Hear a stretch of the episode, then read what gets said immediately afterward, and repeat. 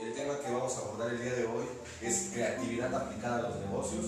Repito, les repito mi nombre, mi, nombre es Miguel Ángel Peter Martínez, soy ingeniero, creador, emprendedor y soy un el, en el amplio sentido de la palabra. Eh, bueno, el tema que vamos a ver el día de hoy es bastante interesante. ¿Por qué? Porque vamos a ver cómo la, la nueva tendencia en los negocios es empezar a aplicar la creatividad, la innovación e inclusive empezar a hacer empresas colaborativamente, incluso empezar a hacer empresas de tipo naranja, que son las de artes, las cuestiones eh, de, emprendimiento, todo ese tipo de, situaciones de investigación y desarrollo también están saliendo a través de la creatividad aplicada en los negocios. Eh, vayamos al tema en sí. ¿Me ayudas, este bus?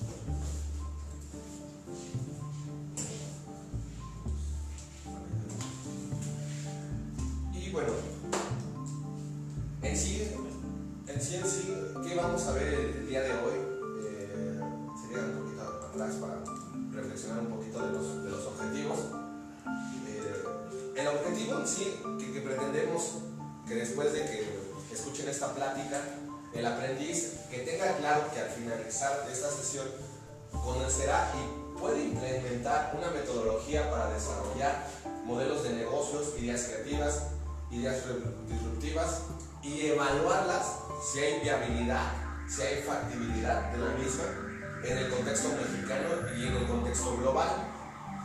Los objetivos específicos es Identificar primero cuáles son las diferencias entre creatividad, innovación, estrategia e implementación. Son cosas muy diferentes, pero luego llegan a confundirse. Modelos, modelos de negocio. Vamos a, abordar un modelo de negocio o cómo podemos plantear el modelo de negocio de una idea a través de la metodología CABAS. Y vamos a, ahora sí a retomar un poquito la metodología del design thinking, pero enfocada hacia los negocios vamos a hacer también un discurso muy rápido de elevador de nuestra idea que vayamos a desarrollar en este, en este seminario para que lo podamos vender y vamos a identificar que una idea no vale nada pero la pregunta entonces ¿qué es? ¿Qué es lo que vale? ¿Sí? ¿qué es lo que vale en sí en este mundo del emprendimiento? porque hay muchas muy buenas ideas pero realmente ahí vamos a verlo a lo largo de este seminario vayamos fuertemente les aclaro también yo siempre hago este tipo de aclaraciones, ¿por qué? Porque yo no soy un gurú de los negocios, tampoco soy un gurú de las startups. Lo que sí soy, realmente soy un experto en sintetizar, analizar, modelar, cuantificar y crear sistemas. Pero sobre todo, soy un buscador, soy una persona que no me he quedado eh, con mi aprendizaje de, la universidad. Yo salí como ingeniero eh, en biotecnología el cual, por ejemplo, es una rama bastante interesante, pero en el mercado global de, de México eh, es poco remunerado. Te pagan alrededor de 20 mil pesos, pero eh, te tienen como un laboratorista, no te tienen investigando, te tienen nada más enfocados a un sistema. Entonces ahí entendí que puede ser una muy buena rata de laboratorio, pero realmente tienes que, si quieres realmente empoder, empoderarte y realmente tener dinero, tienes que crear tus sistemas. Entonces por eso las carreras sociales como economía, como la parte de administración de empresas, mercadotecnia, son muy importantes. Nosotros antiguamente las veíamos muy, eh, se podría decir, por, por abajo. Incluso hay otras ramas bastante interesantes. Ahí aprendí que tendría que ser humilde y realmente aprender nuevas cosas. Entonces, por eso es importante. Pero como se los aclaro, yo soy un buscador, siempre ando buscando nueva información, siempre ando leyendo nuevos libros, escuchando audiolibros y en fin. ¿Cómo? ¿Por qué me tendrían? Y eso es lo que me imagino que han de estar pensando. Así, te tengo que creer. ¿Por qué te tengo que creer a ti, Miguel? O sea, neta. ¿Por qué te vienes y te paras enfrente de un público? ¿Por qué nos estás diciendo que tú puedes dar capacitaciones? Primero, he desarrollado eh, mi adaptabilidad en diversos sistemas. Eso es lo primero que les puedo aclarar. He hecho emprendimientos muy sencillos, pero realmente los he llevado a materializar como son una fábrica de jabones. Está, incluso nos pueden seguir. se llama Biocosmetic Innovation, incluso ya también es una empresa consolidada, ya la estamos hablando, la estamos piloteando, pero ya estamos vendiendo incluso productos de jabones de té negro, de rosas, en fin, incluso jabones relajantes. Estamos empezando a meter mucho esa línea. Eh, ¿Qué más también he hecho? He hecho lo de una agencia especializada, en específico, de biotecnología para crear productos. En esta agencia he convocado a diversos investigadores. Me han estado ayudando eh, y le agradezco, por ejemplo, al ingeniero Juan Carlos, que ahorita está en Senacica. Eh, le, agradezco a varias personas que me están colaborando, incluso a mis profesores que también me están apoyando en este, en este proyecto. he estado de becario eh, en empresas interesantes como Novingertos y he estado colaborando con, realmente con expertos. Por ejemplo, aquí está Pavel, que es eh, una persona que tiene doctorado y manejaba todo lo que es el control de calidad. Y tenemos aquí a Agustín, el ingeniero Agustín, que también trabajaba muy, muy de la mano, incluso él me hizo realmente quebrarme en una ocasión. ¿Por qué? Porque él me enseñó que tengo que acatar órdenes. En los sistemas los sistemas se hicieron para acatar órdenes. ¿sí? incluso para eso es importante nosotros entender ese tipo de cosas. Para que cuando ustedes hagan un sistema, tienen que realmente darle la escalera a su gente para que realmente puedan eh, realmente escalar dentro de las empresas. he trabajado incluso en proyectos agrícolas. Este es un proyecto de, de de la Amistad. Aquí está el señor Nicolás eh, aquí hicimos un proyecto de setas, hongo zeta. Eh, nosotros, como se dan cuenta, pues lideramos en esa parte. Trabajé con personas de Chapingo, trabajé con la Universidad Tecnológica, incluso también con Politécnicos. He estado, he estado trabajando bastante. En otras empresas he estado realmente en la industria farmacéutica, también he estado colaborando y me he adaptado a diversos medios. Y bueno, tenemos más historial tenemos más historial en ese sentido para que me crean. Por ejemplo, aquí fuimos eh, con mis compañeras a investigar cómo se hace una obra de teatro, eh, cómo se hace la parte de la cineteca, toda esa parte, y hicimos un proyecto nosotros en el cual pues, nos disfrazamos de mimos. Entonces, lo que aprendo, inmediatamente lo aplico. O sea, es una de las cosas que hago realmente. Aquí estamos trabajando con una empresa que es actualmente con la que estoy eh, liderando es un proyecto de branding, entonces igual estas personas eh, son de diferentes eh, profesiones, aquí tenemos al psicólogo eh, Cristian, aquí tenemos a, una administrativa Fernanda, tenemos a, a, Joana que ahorita está en Canadá, ella es licenciada en Relaciones Internacionales, entonces está, incluso aquí tenemos a una pieza clave que es Karina, que es pedagoga y me enseña a mí a, realmente a, pilotear, y yo pues acá estoy escondido, pero pues ahí estamos, realmente incluso el ingeniero Daniel ahorita también está en, Quintana Roo. Eh, y pues bueno, aquí están otros proyectos que estoy jalando, que es una agencia eh, turística y un proyecto de, restaurantes que también estoy tratando de jalar ahorita nosotros. Eh, he trabajado desde los laboratorios hasta en escuelas, he estado trabajando de diversas maneras, tratando de hacer emprendimientos en varios lados. Incluso lo que les decía de nuevo injertos, nosotros lo que hicimos fue implementar un sistema de control ahí. Ahí lo que hicimos realmente eh, modificar un poquito las cuestiones operativas para realmente eficientar eh, el trabajo de las personas que intervienen ahí. Y es altamente este, cuidadoso, es muy metódico. Entonces me he adaptado incluso a sistemas internacionales eh, en cuestiones de, de estándares de calidad he estado jalando proyectos como este, seminarios. Ese fue el año hace dos años que se llama Transformando Mentes. Es un proyecto de, liderazgo, un proyecto de esa parte. Y pues bueno, también he jalado proyectos en específico muy sencillos. He sido parte de ellos realmente, pero hemos iniciado desde cero. Esta es la creación del equipo de fútbol americano.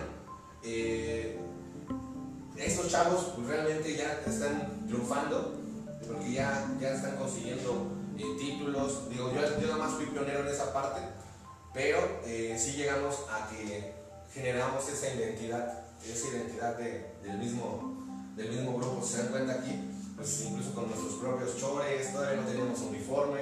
Son proyectos que vamos iniciando y tratamos de acabarlo. Aquí en el fútbol americano yo, yo aprendí la disciplina, realmente la disciplina de estar entrenando diario, realmente correr 20 kilómetros y todavía dar el extra para que realmente te consideren una de las piezas claves dentro del, mismo equipo. Entonces, bueno, eso es algo de lo que he hecho. Y bueno, la clave de todo lo que les acabo de decir realmente es talento y la disciplina. Pero realmente, ¿qué estamos haciendo? Equipos, ideas, caminos, talento, metas, valor añadido, posibilidad, objetivos, prototipos, potencial y estar aquí y en el ahora. O sea, realmente eso es. ¿Por qué se los planteo así, disperso? Porque todo lo que yo les acabo de decir está disperso. ¿Sí? Pero yo me he dado cuenta que he iniciado con equipos de trabajo, he iniciado también con, a veces con los objetivos claros, pero sí es importante realmente tener esta, esta clave, que el talento viene del, del ser humano y la disciplina viene en cumplir que el sistema o que el objetivo se logre. ¿sí? Incluso hay que eliminar muchas cosas con esta parte. Hay veces que hay que ver qué se puede hacer.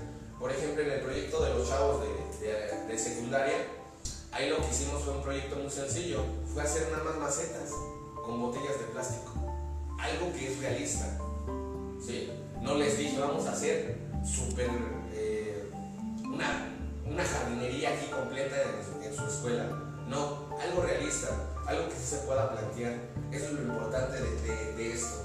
Entonces, por eso realmente yo les diría, tendrían que creerme, pero bueno, también les doy el voto de, de dudar, eh, cuestionen, siempre cuestionen, siempre estén de curiosos, investiguen todo lo que les acabo de decir, están en mis redes sociales, están en los proyectos, eh, todo ese tipo de información que hemos hecho.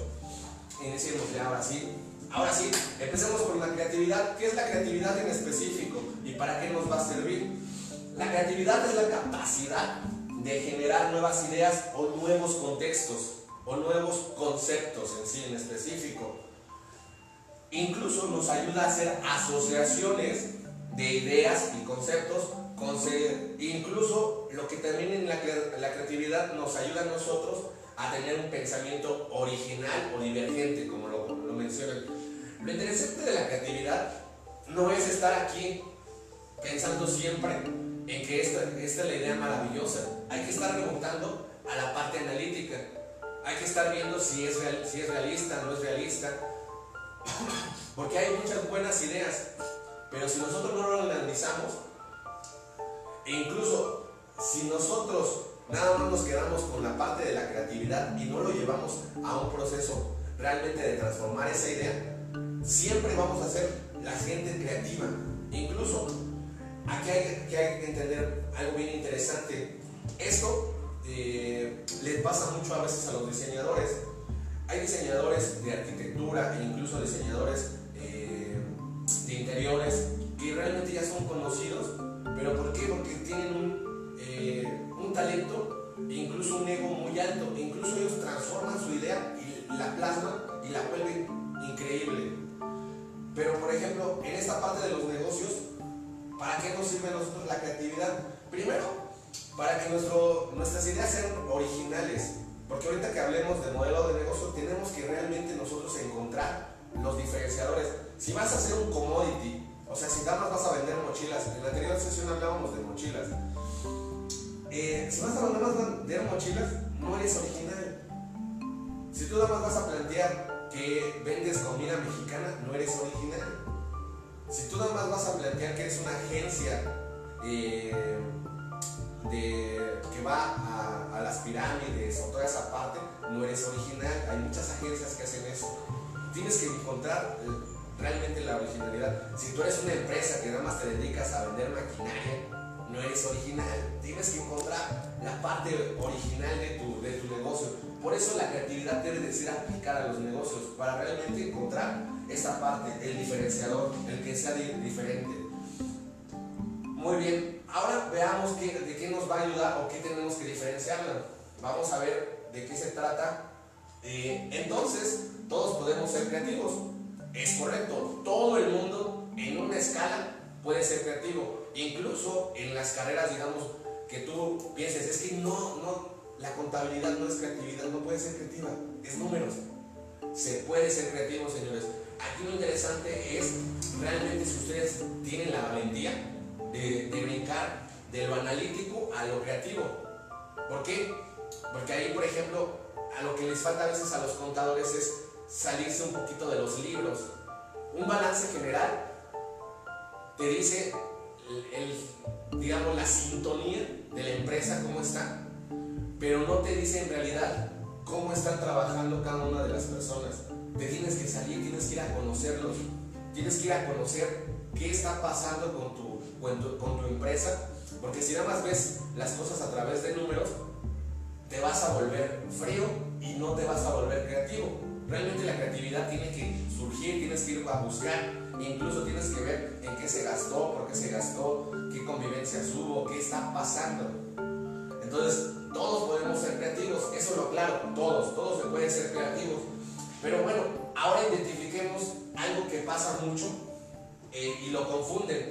La creatividad y la innovación son completamente distintos. Algo que quiero aclararles es que la creatividad y la innovación son otra cosa. La creatividad en sí nos ayuda a tener ideas, a surgir, a que tengamos nuevos planteamientos, nuevos pensamientos. Pero la innovación en específico, la innovación tiene que ver con personas, tiene que ver con procesos, tiene que ver con el proceso en sí de la idea misma. Entonces la creatividad es pensar en ideas nuevas, apropiadas, mientras que la innovación es la aplicación con éxito de las ideas dentro de una organización. Eso es la innovación. O sea, la innovación es ir a una empresa y decirle, ¿sabes qué? Ya tengo esto, esa nueva metodología, esta nueva forma de liderar, esta nueva forma de trabajar, inclusive implementarlo, ¿sí? Inclusive, en, en otras palabras, aquí lo dice, el concepto, la creatividad es el concepto. Yo trabajo para hacer conceptos, yo como, eh, como desarrollador de negocios, uno de mis grandes trabajos es eso, diseñar conceptos, diseñar los modelos específicos de negocio a través de conceptos. Y ya después, si la gente me quiere seguir pagando, realmente empiezo a innovar, empiezo a implementar procesos, empiezo a realmente ya a que surja esa idea del papel a la realidad. Entonces, eso es lo interesante, la innovación entonces, que nos quede claro, es el proceso. Inclusive hay un libro que también les quisiera recomendar que se llama De 0 a 1. Ahí habla lo que hizo Mark Zuckerberg, eh, Bill Gates, y ese libro yo se lo recomiendo porque es altamente eficiente para ser creativos. Y ahí les van a plantear la nueva situación de la economía que estamos pasando a nivel global. Bueno, vayamos más a ver pues sí, ya te entendí qué es la innovación, ya te entendí qué es la creatividad, pero vayamos a ver qué es la estrategia. Porque eso también luego llega a pasarnos que confundimos la estrategia con la innovación, con la creatividad. Y no, no se debe de confundir. Cada una de estas cosas son abstractas, pero hay que tenerlas bien claro. Porque si no las tenemos bien claro, al momento de plantear negocios, queremos hacer cosas creativas cuando realmente tenemos que ser estratégicos. Queremos hacer cosas creativas cuando realmente lo que tenemos que hacer son cosas innovadoras. Cuando realmente se plantea una estrategia, es como si fueras jugaras ajedrez. Incluso yo me siento a veces como un gran ajedrecista. ¿Por qué? Porque luego tengo que mover mis piezas de mis equipos de trabajo y les digo, ¿sabes qué?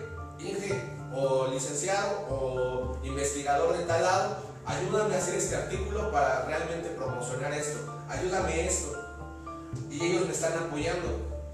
¿Por qué? Porque, por ejemplo, yo la carga de trabajo que tengo, necesito trabajar con gente, necesito talento. Si yo no tengo talento, me vuelvo obsoleto. Pero para eso también tienes que tener tú una visión clara. ¿sí? Tienes que tener hacia dónde vas a llevar a ese equipo de trabajo. Si ese equipo de trabajo solamente lo quieres tener eh, controlado a través de un sistema, nunca vas a poder implementar las dos cosas anteriores, creatividad e innovación ¿Por qué? Porque le estás poniendo un pensamiento tradicional a esas personas. Entonces, nunca. Ahí tienen que tener una visión a largo plazo. E inclusive también tener un sistema que te permita ser flexible. Entonces, por eso es importante entender bien qué es la estrategia. La estrategia es cómo lo vas a hacer, cómo lo, lo estás llevando a cabo. Inclusive es una situación que es muy meditada. Incluso la interiorizas. Dices, bueno, si hago esto, pasa esto. Haces lo que hace un ajedrista. 10 jugadas antes que la otra persona. Tienes que estar 10 jugadas antes que la otra persona, que tu contrincante. ¿Sí? Entonces, para la estrategia realmente lo que necesitas tú, tener retos, plan, valores, misión, tener objetivos claros, tener financiación, porque toda la estrategia no se puede llevar a cabo si tú nada más le vas a dar un peso, mil pesos para, para papelería. No, no, no. Tienes que realmente financiar la estrategia. Porque si no la financias, no, no se puede llevar a cabo. Cada cosa que se hace tiene que estar respaldada por un peso. O sea, yo se los digo mucho a veces a las personas o a los directivos. Si tú quieres crecer muy bien, ¿cuánto de tu porcentaje de utilidad lo estás poniendo para crecer? Porque si no financias lo que tú dices, si tú no respaldas cada acción con un peso, nunca, nunca vas a poder llevar una estrategia bien a cabo. Y la otra, interesante, tienes que estar analizando. Aquí es un juego de liderazgo, un juego de, de que las personas se sientan en ese sentido y de decisión. Si tú er, eres titubeante con la decisión, si tú eres una persona que realmente, oye, ya no me funcionas, oye, ya no está pasando lo que yo quiero que pase, pero si realmente tú no tomas esa decisión, la gente nunca se va a mover. Tienes que decidir que se muevan. Tienes que tú hacer que la gente haga o que decida hacer. ¿Sí? Pero para eso es importante tú tener esta visión. Si no tienes la visión, nunca, nunca vas a poder ser un buen estratega. Nunca. Es una de las cosas que yo les diría, incluso lo que les decía anteriormente, desarrollo. Toda la gente queremos crecer, si una empresa nos lo dice, toda, entonces la estrategia es el arte de proyectar, el arte de dirigir, el arte de ejecutar un plan de alto nivel para lograr un objetivo en condiciones volátiles, ¿sí? de incertidumbre y complejas y ambiguas. Es decir, todo, todo lo que les estoy diciendo se resume a que ni modo, te tienes que adaptar. ¿Sí? Ni modo. Todo lo que tienes en tu cabeza son ideas muy brillantes, pero adáptalas a la realidad, a este mundo que es volátil, incierto, complejo y ambiguo. ¿Por qué? Porque hay proyectos que son muy buenos, pero en, al cabo de dos años perecen. Muchos de los emprendimientos, de las cosas de emprendimiento, las vas jalando, pero no duran. ¿Por qué? Porque estamos en una economía que cambia constantemente, nosotros cambiamos esa economía. Entonces muchos de los proyectos, la tendencia a veces es sostenible, a veces es innovador, a veces es tecnológico y vamos cambiando diferentes eh, formas de pensar a nivel global. Entonces, si no te adaptas rápido, ahí es donde empieza a haber esa situación. Por eso es importante recordar que es un arte, es un arte y hay que ser artesanos en las estrategias, ¿vale? Y ahora sí, platiquemos un poquito de qué es la, la implementación, que también es algo que se confunde completamente ya con la estrategia, se confunde a veces con la innovación y también se confunde con la creatividad. La implementación nada más y nada menos que es igual, pero es el arte de hacer. El arte de hacer, ¿sí? Hacer, ejecución, puesta en marcha de una idea programada. O sea, es decir, que ya lo meditaste, ya dijiste que va a ser creativa, ya dijiste que va a ser innovadora, pero ya le pusiste fecha, ya pusiste tú un cronograma, ya dijiste que eso lo vas a hacer. Inclusive, inclusive también esto de, de la implementación a veces va con las aplicaciones de TICS. ¿Por qué? Porque a veces las empresas quieren ser altamente tecnológicas, sí, Podemos hacer empresas incluso con papel, ¿eh? nada más, con puro papelito, se pueden hacer incluso con un celular, ya podemos hacer muchas empresas. ¿Por qué? Porque hay softwares, hay aplicaciones que nos ayudan a hacer empresas, pero hay que mirar a esa aplicación, a esa implementación dentro de esa empresa. Incluso métodos, planes, incluso toda la parte de un modelo científico, cambiar incluso estructuras eh, a nivel farmacéutico es muy complejo, pero hay que hacerlo. Hay que meterles ese tipo de cosas. A nivel, por ejemplo, de diseño, un estándar, un logaritmo, algo que hace, por ejemplo, Facebook, constantemente, constantemente cambia los logaritmos de sus, de sus, aplicaciones y eso nos genera realmente nosotros estarnos adaptando. Hace años atrás, hace seis años, Facebook lo que hacía, por ejemplo, nada más una de las páginas que a mí me, realmente me llamó mucho la atención, se llama Ama tus, Amo los zapatos. Esa página o esa fanpage realmente se convirtió en una Starbucks e incluso obtuvo mucho financiamiento. Pero, ¿por qué?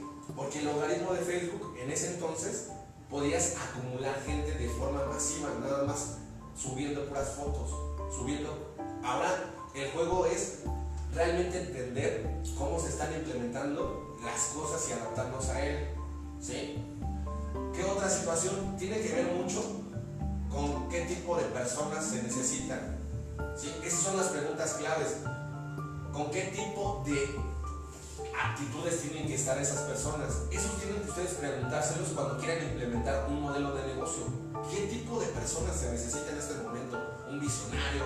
¿Se necesita un administrativo? ¿Se necesita alguien que venda? Tienen que realmente, ¿y qué tipo de talentos tienen que tener? ¿Sí? También tienen que tener ustedes la dirección. ¿Cuáles son los objetivos estratégicos? ¿Cómo se puede ser parte del mismo modelo? O sea, los objetivos estratégicos no es, ah, yo me quiero comprar un Ibiza, claro. Sí, pero eso no es estratégico. Eso es tu sueño que tú quieres que nosotros te cumplamos, No, no, no. Tiene que ser estratégico. Mira, el Ibiza va a funcionar para esto, para trasladar. Ah, adáptalo, adáptalo a tu modelo de negocio. ¿Sí? Adáptalo. Pero realmente que sí sea funcional. Porque a veces los, los objetivos estratégicos están muy bien meditados, pero a veces no entendemos que hay una línea muy delgada entre la parte profesional y la parte eh, personal. Entonces ahí ustedes tienen que tener esa, esa clave. ¿Qué más? ¿Qué tipo de estructura? ¿Cómo lo vas a hacer flexible? ¿La vamos a hacer rígida? ¿Acá quieres directores? ¿Cuántos directores se necesitan? Ah, ¿lo vas a hacer gerencial? ¿Lo vas a hacer de jefes? ¿Cómo, lo, ¿Cómo vas a estructurar realmente tu negocio? Eso es importante que lo tengan ustedes. Si es flexible, realmente, una, tienen que trabajar con tres puntos interesantes. Primero, que la estructura sea flexible significa que el juego es de liderazgo tienes que generar por lo menos tres líderes. Tres líderes. En ese sentido tiene que ser el líder eh, operativo, el que hace todas las operaciones, el líder comercial, ¿sí? el que está vendiendo, y uno más, el líder del talento. Realmente, el líder que realmente esté motivando a la gente, el que los esté empujando a hacer. ¿Sí? Porque ese tipo de... Pero si ustedes lo manejan, por eso es importante cuál es la estructura que quieres. ¿Quieres tú estar arriba? ¿Ser el director? Recuerda que en este nuevo mundo eh, el juego es liderazgo. Tienes que generar más líderes, tienes que confiar en la gente, tienes que plantearle realmente que tu modelo de negocio los va a ayudar a crecer. Y bueno, realmente después procesos, la información, que cómo fluye, cómo va a estar fluyendo la información a través del, de WhatsApp, cómo va a estar. Ahí tienes que tener también bien específico cómo van a ser tus reportes, cómo vas a entregar la información, en fin, todo eso, ese sentido lo tienes que tener bien, bien claro. Y realmente, ¿cómo los vas a motivar? Les vas a dar un plan de desarrollo. Aquí tenemos un training de dirección. ¿O qué tienes? ¿Qué tienes que ofrecerle a la gente? Incluso esta debe de ser una de las propuestas más grandes que tengas tú como emprendedor. ¿Por qué? Porque si tú tienes, mira, si tú vienes a hacer negocios, si tú quieres hacer trabajo conmigo, aquí yo te puedo enseñar incluso a generar tu propio modelo de negocio, a generar tu propia marca, ¿sí? Pero es incentivos. ¿Qué les vas a dar? Les vas a pagar económicamente. Les vas a dar nada más que 7 mil pesos mensuales, 10 mil, 12 mil. La cantidad, acuérdense de este principio financiero. La gente, entre más gana, más gasta. Entonces, si tú los quieres motivar con dinero, va a ser bien difícil realmente tener una estructura eh, sólida. Pero eso es para realmente implementar, realmente implementar todo un sistema de operación, todo un modelo de negocio. Tienen que tener estos cinco puntos ¿sí? y hacerse esas preguntas clave, ¿vale? De esto hasta el momento, Gustavo, ¿tenemos alguna duda? Perfectísimo. Iniciemos eh, ahora sí fuertemente ya aclarando todos estos puntos. Vayamos a los principios. Muy bien, hay que pensar, tenemos que pensar y reflexionar. Aquí dice. Muy bien, Gustavo, pensemos cuáles son tus principios. ¿Cuáles? Yo, yo en la anterior sesión se los decía, yo tengo tres principios. Yo soy muy amoroso, doy y siempre voy a dar más, siempre pero soy muy justo. Si la gente no me regresa, no le tengo que pedir, porque el amor no es de pedir, no es de pedigüeños. ¿sí? El amor es da, da, pero si la gente no te regresa, tarde o temprano se va acabando. El amor es así, para mí, para mi forma de filosofiar, es así. Tengo que ser justo. No a toda la gente le tengo que regalar este tipo de capacitaciones. No tengo que eh, realmente confiar en toda la gente, pero soy justo. A veces soy ciego, porque a veces mi justicia aplasta a veces a otras personas que no la deben y no la tienen. Pero yo sé que la justicia es ciega, pero trato de ser lo, mayor justo. Y soy íntegro, trato de no, de siempre hacer eh, las cosas aunque no me estén vigilando. Porque sé que Dios, Dios en específico, me va a mí a agradecer, me va a decir, ¿cuántas personas tocaste en este año? ¿Sabes qué? Toqué a 17. Y esas 17 están creciendo, se están impulsando hacia adelante. Pero ese es mi objetivo, ese es mi propósito. Vayamos contigo, Gus. Yo ya filosofé con mis tres puntos, que esos son inamovibles, no los voy a mover por nadie y por nada del mundo. Por ejemplo, ¿cuáles serían tus tres valores o tus tres principios y filosofiamos en esta parte, Gus? La puntualidad. Puntualidad. Siempre, siempre de respetar el tiempo de los demás. Muy bien. Eh, reciprocidad, dar lo que recibo. Y, impulsar el talento. Ahí en ese de impulsar el talento, ¿cómo lo definirías? En, una sola, digo, el otro, los otros dos los definiste perfectamente en una sola palabra, nada más que ahí, ¿cómo lo, cómo lo definirías tú? Apreciar. Apreciar. Perfecto. Esos son tus valores. ¿Estás de acuerdo? Aquí, ¿por qué tenemos que reflexionar? Porque tu modelo de negocio tiene que ser en base a esos tres valores. Van a venir complementos de cada uno de este tipo de cosas. Van a ver, por ejemplo, ah, mira, para apreciar tengo que respetar, tengo que hacer esto, tengo que ejecutar, tengo que ser disciplinado. Ah, para ser recíproco, primero tengo que ser proactivo, o sea, van a venir muchos otros valores, ¿estás de acuerdo? Entonces, pero es importante que tú los tengas bien definidos, incluso yo lo que te recomendaría ahorita, en esta parte que estamos filosofiando, es hacer un mantra tuyo. Gustavo es recíproco porque cada día hace esta acción. Gustavo es eh, una gente, una persona que aprecia porque hace estas acciones al día. Incluso ese mantra lo tengas tú siempre. ¿Sí? Y eso te va a ayudar para que cuando planteemos lo que es la misión, misión, objetivos, valores, toda la cuestión de cultura, realmente una de las cosas que muy pocas personas valoran es ese tipo de cosas, la estrategia que se llama cultura organizacional. Muy pocas personas entienden qué tan poderoso, qué tan poderoso puede ser esa estrategia. ¿Por qué? Porque si tú quieres en tu empresa líderes, tienes que hacer una cultura para líderes. Pero si tú quieres nada más changuitos, ah, no hagas una cultura organizacional. No la vivas. Tienes que vivir esa cultura. ¿Sí me doy a entender? Por eso es importante ahorita que hagas nota de esa parte para que cuando entremos ya de forma práctica tengamos por lo menos bien definido a lo largo de estas sesiones misión, misión, e incluso esa sea una de las herramientas que te ayude a ti dentro de la asociación a crear esta atmósfera que te estoy diciendo. Y vas a ver que es poderosísima. Vas a darte cuenta que no nada más las tienes que plantear ahí bonito, las tienes que vivir. Si no las vives, no está funcionando. Si tu gente le preguntas, oye, ¿cuál es la, visión de, la asociación? Y no la sabe. Si no la sabe que está barriendo, no la sabe ninguno. ¿Sí? Pero si tú se lo preguntas al, al que está barriendo y él sabe qué es lo que van a, qué es, por qué están construyendo o qué están haciendo, significa que has creado una atmósfera. Significa que la cultura organizacional está siendo implementada. ¿sí? Y aquí no es algo, eh, algo bien, eh, bien paradójico. Mucha de la gente te va a decir, o muchos de los mentores que yo me he encontrado, que la cultura organizacional es un punto, va hacia arriba, pero hay gente que va hacia acá. No, realmente tú tienes que entender que cada quien viene por algunas cosas. Pero más que eso, tú tienes que entender que tú eres el que la mueves.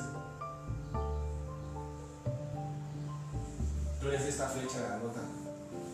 O sea, por eso es importante que crees esa cultura organizacional. ¿Por qué? Porque sí va a haber gente que se va a querer desalinear. Siempre. ¿Por qué? Porque a lo mejor no se va a cuadrar con tus principios. Pero eso no significa que no pueda trabajar y colaborar contigo. Lo interesante es que tú tienes que darle lo que decíamos anteriormente.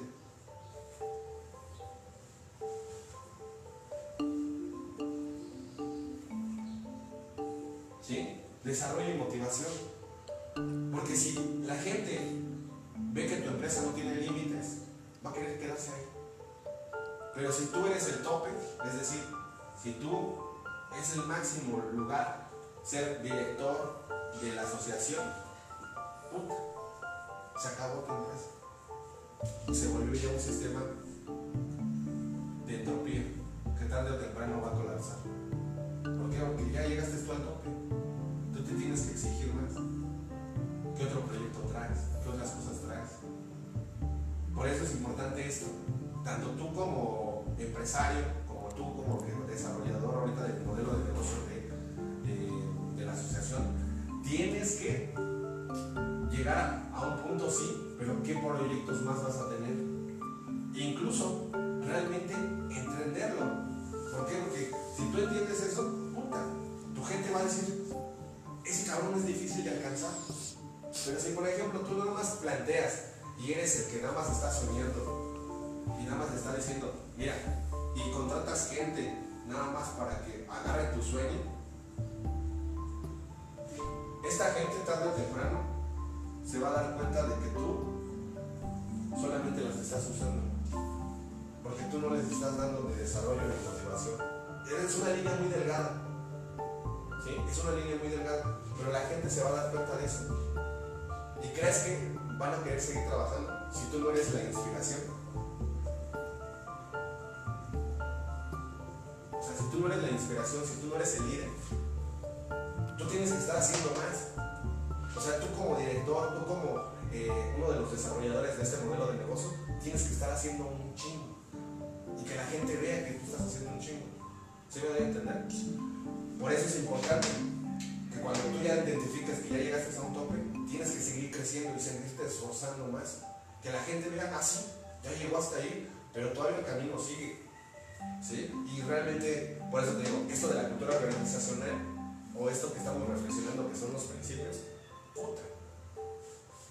Hay que ser, eh, en ese sentido, filosóficos en, también en, las empresas. Y vayamos a ver la otra.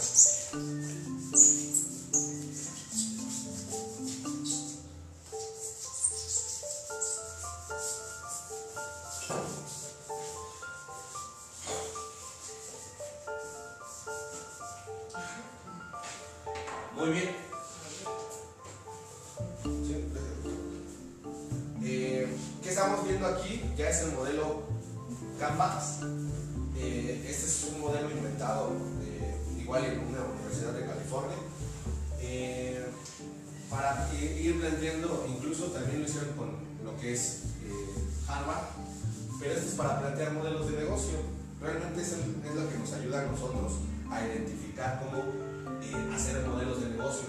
La metodología en sí se llama capas, eh, anótenla para que realmente puedan eh, profundizar un poquito más en ella y vayamos realmente a, a cuál es realmente el pilar. Digo, a mí esta herramienta me ayuda mucho cuando, por ejemplo, nada más tengo que implementar. A veces nada más tengo que identificar quién es mi socio, quién es mi aliado y a quién se lo voy a vender. ¿Sí? Porque, la propuesta de valor ya no, no la quieren modificar y eso depende ya de los dueños. Pero si tú ya estás creando, ya estás creando algo nuevo y es para ti, lo importante para el emprendedor es su propuesta de valor. ¿Qué es, qué, qué es lo que te hace diferente? ¿Qué ofreces a cada segmento de tu mercado? Es decir, aquí ya te dice que en específico tienes que tener nichos, nichos en específico. ¿Y de qué forma tú le resuelves sus problemas a tus clientes. Por eso es importante la propuesta de valor. O sea, si tú nada más haces un pan convencional o una situación convencional, no, no estás no hay nada diferente en ti. Pero si tú, por ejemplo, haces un pan relleno de mermelada, de zarzamora y con capitas, no sé, puta, estás ofreciendo algo diferente, algo que no, que no está en el mercado. Y hay que ver si la gente lo va a comprar. ¿sí?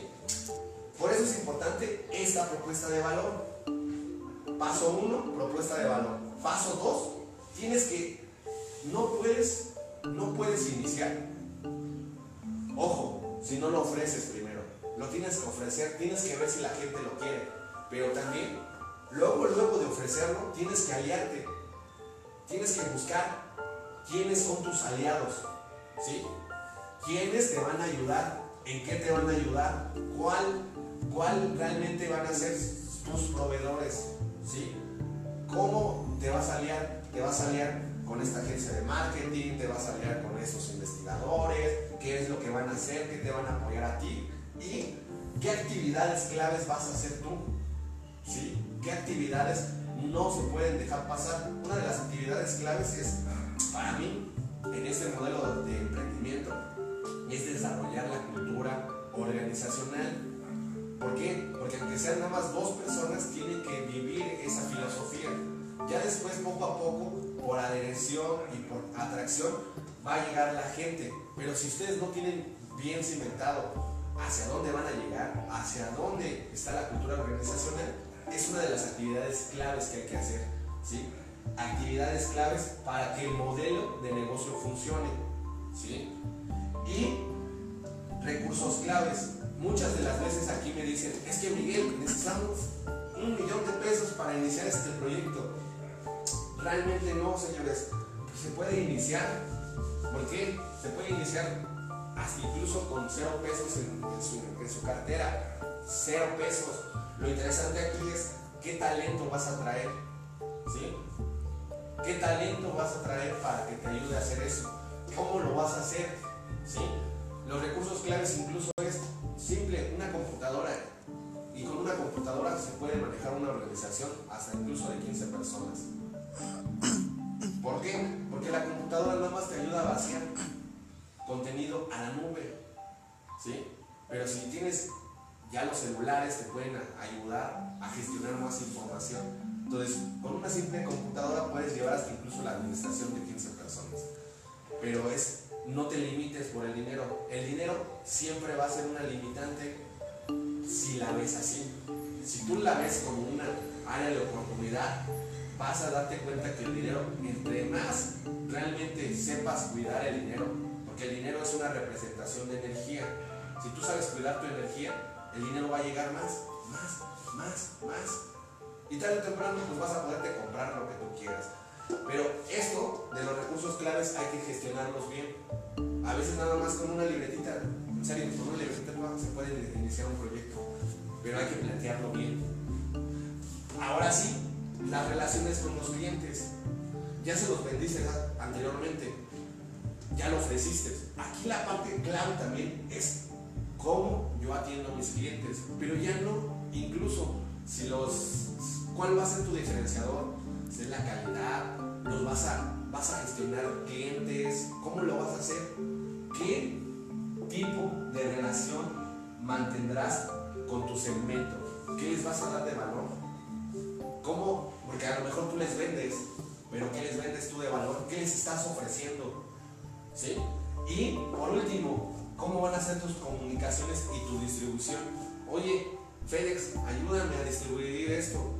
Oye, Tres Guerras, ¿cómo me ayudas a distribuir esto? Pero hay que tener esa parte de la distribución y la comunicación. Va a ser formal, va a ser muy formal, va a ser coloquial, e incluso cómo haces tus tratos, incluso con tus mismos clientes. Por eso es importante aquí cómo eh, van a ustedes a fluir la información. Hay otras dos piezas que ahorita no las abordamos, pero lo importante es esta en sí, en esta, y vamos a profundizar en a qué se refiere la propuesta de valor.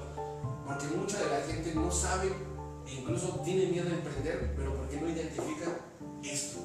Ya cuando ustedes identifiquen como personas que la propuesta de valor inicien ustedes y después en el desarrollo de su negocio van a darse cuenta de que pueden hacer muchas, muchas situaciones.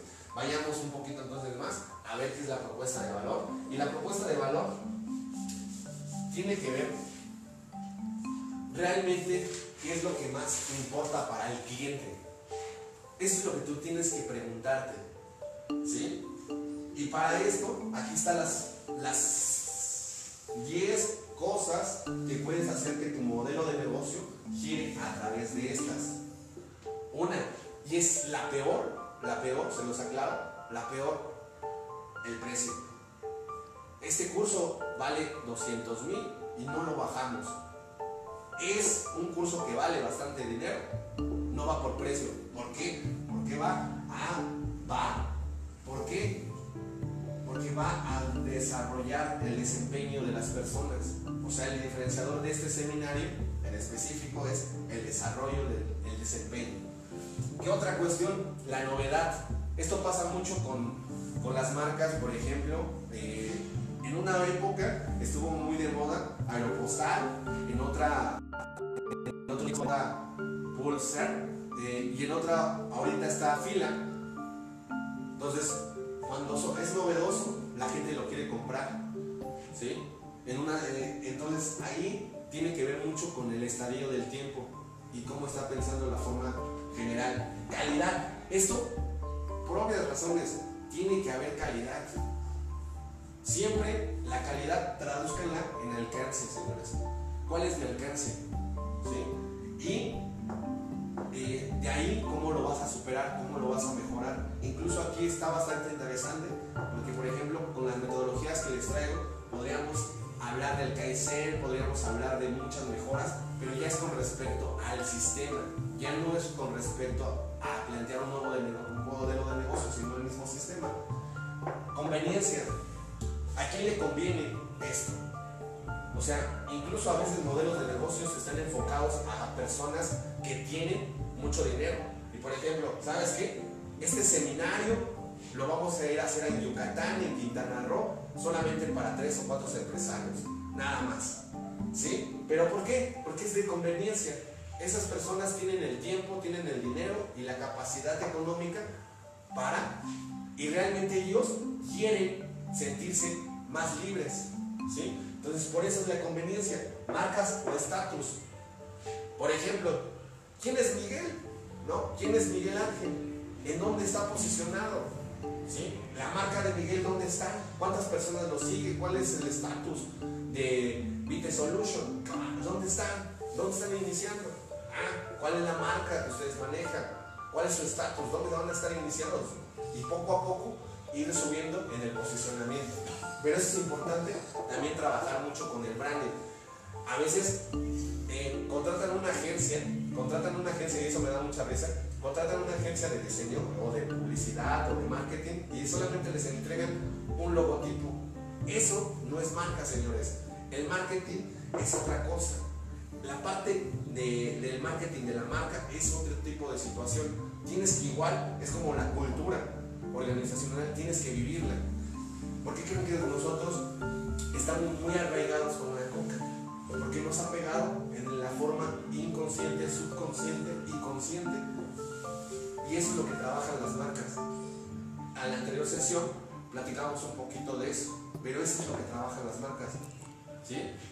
Muy bien, desempeño. Les decía hace ratito del desempeño que estamos tratando de aquí impulsar mayores competencias, mayores cuestiones. Eh, riesgo, reducción de riesgos. Eso también es interesante. Por ejemplo, hay proyectos en los cuales solamente, solamente necesitas, necesitas nada más firmar. ¿Por qué? Porque todo, toda la implicación, a mí me ha pasado que llegue- se llega a ser un proyecto realmente estratégico a nivel nacional, pero solamente necesitan tu firma. ¿Por qué? Porque no más necesitan una reducción que tú garantices que todo ese proyecto se ejecutó a cabo. E incluso esto les pasa mucho a los project managers o a, las personas que solamente supervisan. ¿Sí? ¿Por qué? Porque su riesgo es A, decirles a la gente, yo construí esto o yo supervisé esto, no se va a caer. ¿Sí? ¿Cuál es tu modelo de negocio? ¿Reduce riesgos? Si reduce riesgos también, eso es importante resaltarlo. Ah, mira, va a reducir una brecha, un impacto social. ¿Sí? Y ah, estás reduciendo riesgos. ¿Por qué? Porque ya no va a haber tanta drogadicción. Pero bueno, ahí tienes que plantearlo. Reducción de costos es algo que siempre las empresas están buscando, porque siempre están buscando utilidad, siempre están buscando eh, que el flujo de efectivo en cuestión a ganancias siempre se esté encontrando. Entonces también si tu modelo de negocios va enfocado hacia allá, también te va a ayudar bastante. Pero esta parte de reducción de costos hay que entenderla no, no nada más con un balance general, sino incluso con la parte de cómo te estás financiando. ¿Por qué? Porque aquí entra incluso la deuda. Y la deuda no es que sea mala, pero hay que saberla usar. Hay que saber usar el apalancamiento en ese sentido. Diseño, algo que con lo que yo inicié con el branding de la marca Hipermar fue el diseño. ¿Por qué? Porque todo lo demás hay calidad, hay precio, hay eh, un poquito de marca, todavía le falta trabajar, pero realmente los otros no los puedo trabajar. ¿Por qué? Porque es un modelo de negocio que no es mío. ¿sí? Tengo que preguntarle al cliente, oye, ¿hacia dónde quieres que lleve tu marca? Ah, bueno, a través del diseño ya pudimos mejorar mucho esa parte, ¿no? Y esta de customización, que no es otra cosa, eh, que es, ahí es un, no hay una palabra, digamos, bien en español como para traducirla, pero es como personalizar tus productos, ¿sí? Algo que hacen, por ejemplo, eh, ya marcas importantes. Solamente le diseñan una prenda a un artista. Ese tipo de cosas. Si tu, tu modelo de negocio también va por ahí, también es importante. Entonces, esto realmente tomen nota porque es ahí donde vamos a partir y vamos a empezar a ejercer ahorita nuestro modelo de negocio de forma práctica. Vamos a ir planteándolo y estos son los principios realmente para una propuesta de valor. No, o sea, siempre los principios no pueden pasar de tres, acuérdense. Todos los principios, si tú te pones siete principios, ya estás titubeando.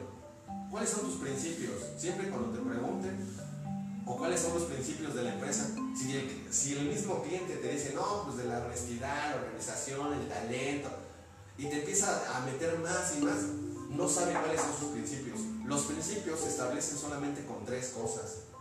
Tres cosas inamovibles. ¿Sí? En este caso de la propuesta de valor es relevante. Tiene que ser relevante para el mercado. ¿Sí? Si no es relevante, nadie te lo va a comprar. ¿Sí? Tiene que ser diferente. Si te, te pareces o igualito al otro, te van a asociar y te van a decir que eres la copia. Y aquí en este mundo, aclaro, este mundo es de creadores, no somos copias.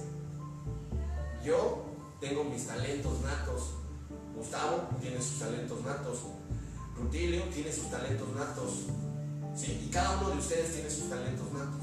¿Están de acuerdo? Entonces, por eso es importante qué eres, cómo, cómo va a ser diferente tu modelo de negocio. Y creíble, creíble, que tú mismo te la creas. Si tú no te la crees, nadie más te la va a creer. Si tú no te vendiste o te autovendes esa idea de que puedes hacer una asociación impactante, de que puedes hacer a través de tu profesión algo impactante, nadie te la va a creer. La gente, en esto de la propuesta de valor, la gente solamente eh, asume riesgos, a veces sin meditar cuánto valor tú eres o cuánto vales tú. ¿sí?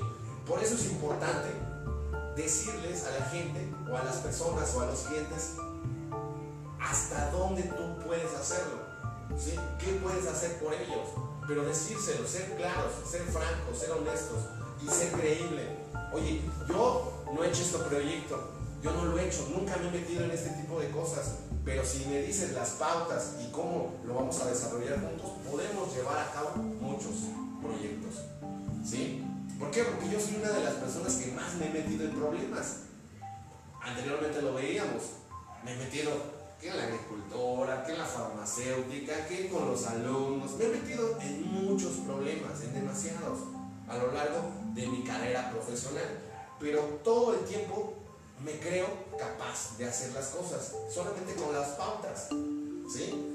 Y es importante que tú te autovendas esto para que generes tu propuesta de valor realmente poderosa. ¿Vale? Ahora, este ya es completamente, completamente ya el Canva. Este, esta presentación la vamos a subir, todas, todas estas presentaciones las vamos a subir eh, en LinkedIn para que ustedes vean más a detalle, incluso aquí se vayan contestando las preguntas. ¿sí? Eh, aquí ahorita vamos a hacer un caso muy práctico de, de, esta situación. Me gustaría que vayan preparando unos papelitos. ahí este, ahorita la, este, bus, papelitos para ir planteando cómo vamos a hacer nuestro modelo de negocio en general. La pregunta aquí sería, ¿qué valor añadido entregamos a nuestros clientes? ¿Sí?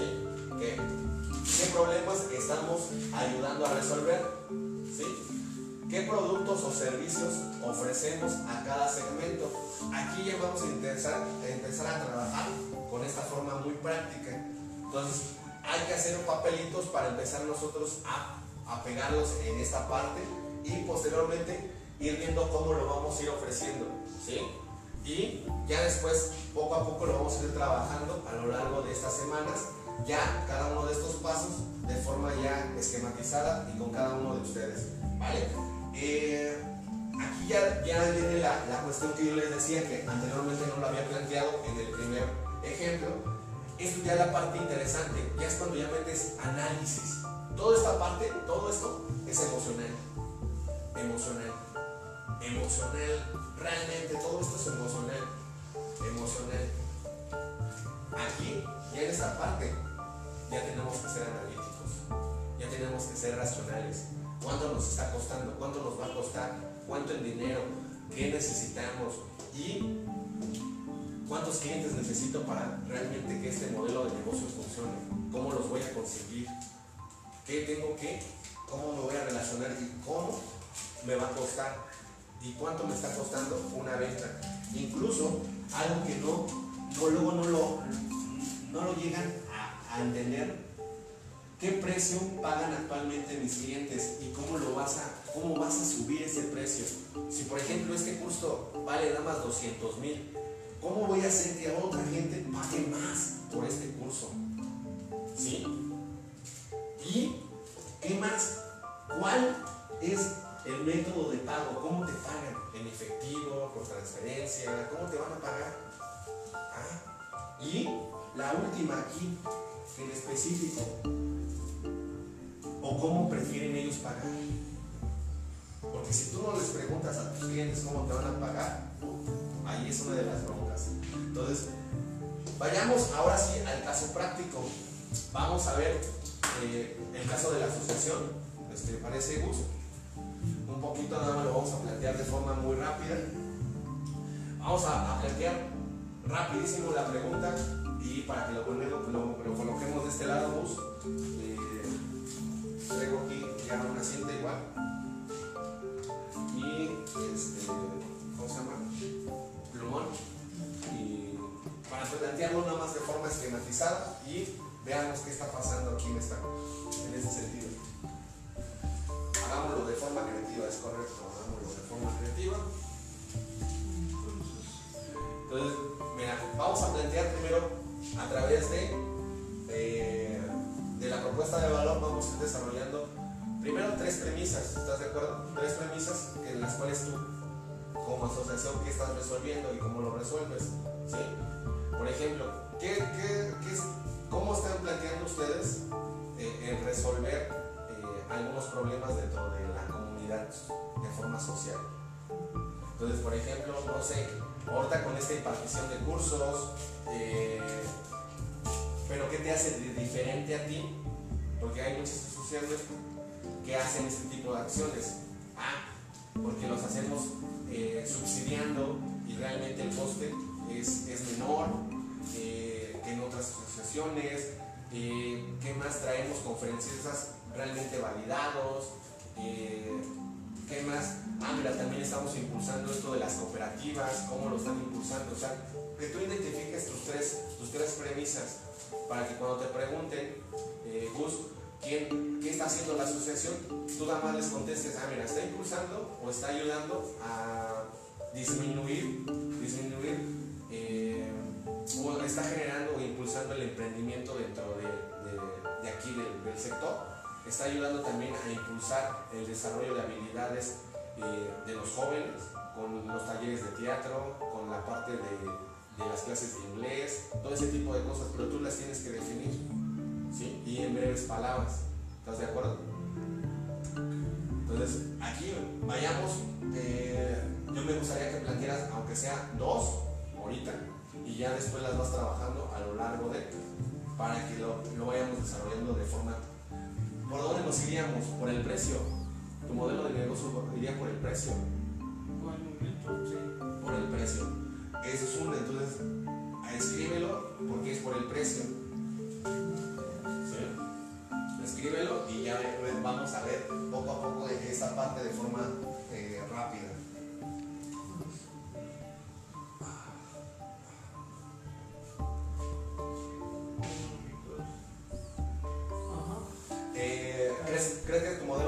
Negocio esté por la novedad? No, porque va a, va perdurar.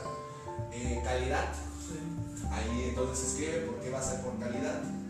Eh, ¿Crees que sea por conveniencia? ¿Solamente vas a traer cierto tipo de gente? ¿O digo, por marca? ¿Quieres ser una asociación realmente reconocida, que tenga estatus, que realmente te identifiquen aquí y en otros lados?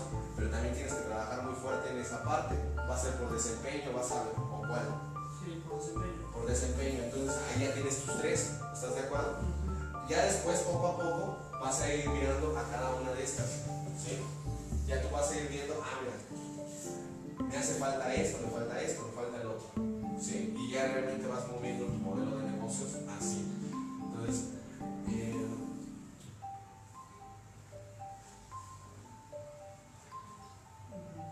aquí lo importante también es de, Hay que identificar a quién se lo vamos a vender algo que a lo mejor te eh, hace falta identificar es cuáles son los clientes, cuáles son tus clientes.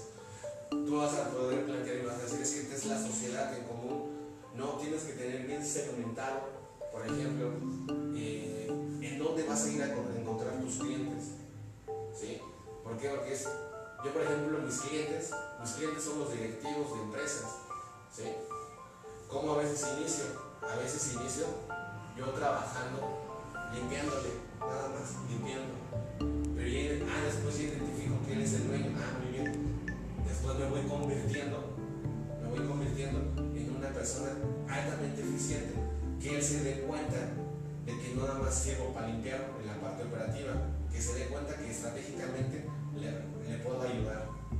Entonces, esa es mi forma de cómo atraer o cómo sacarme directivos.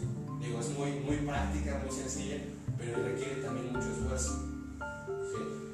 Ahorita que ya estoy con esto de las conferencias y esto de los seminarios, realmente estoy cambiando de estrategia. ¿Sí? ¿Por qué? Porque la, la idea es entregar mucho valor y que realmente entreguemos eso y que nos empiecen a identificar que podemos hacer esto, tener estatus y realmente desempeño. Y ya con eso también, eso es un diferenciador que ya estoy agregando dentro de la propia marca que nosotros tenemos. Entonces, aquí lo, lo la parte importante es tú identificar, tú identificar aquí en este sentido, vamos a, a tratarlo de leer, que es a qué mercado vas. Ah, incluso creo que lo platicábamos en la otra sesión con, eh, con el joven, este. Rafael, ¿no? Es tu modelo de negocio, vamos a ponerle modelo de negocio, hacia dónde va este Gustavo, va hacia las masas,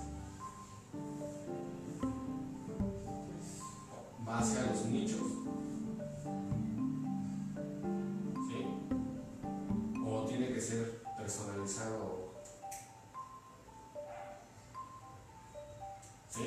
Si va hacia las masas, requiere mucha inversión. ¿Sí? Requiere mucha inversión. ¿Por qué? Porque este tipo de conferencias las tenemos que estar impartiendo aquí, acá, acá, acá, acá. Y eso pues implica realmente invertir tiempo, dinero, esfuerzo y talento. ¿Sí? Mucha inversión. Pero si tú vas a nichos, por ejemplo, aquí es importante, ah, mira, mi nicho hay que describirlo. Ah, son muchachos de entre 14, 15 años, ¿sí? Pero a lo mejor ese es tu cliente. Ese es tu cliente, pero no significa que este es el que pague, ¿o ¿sí?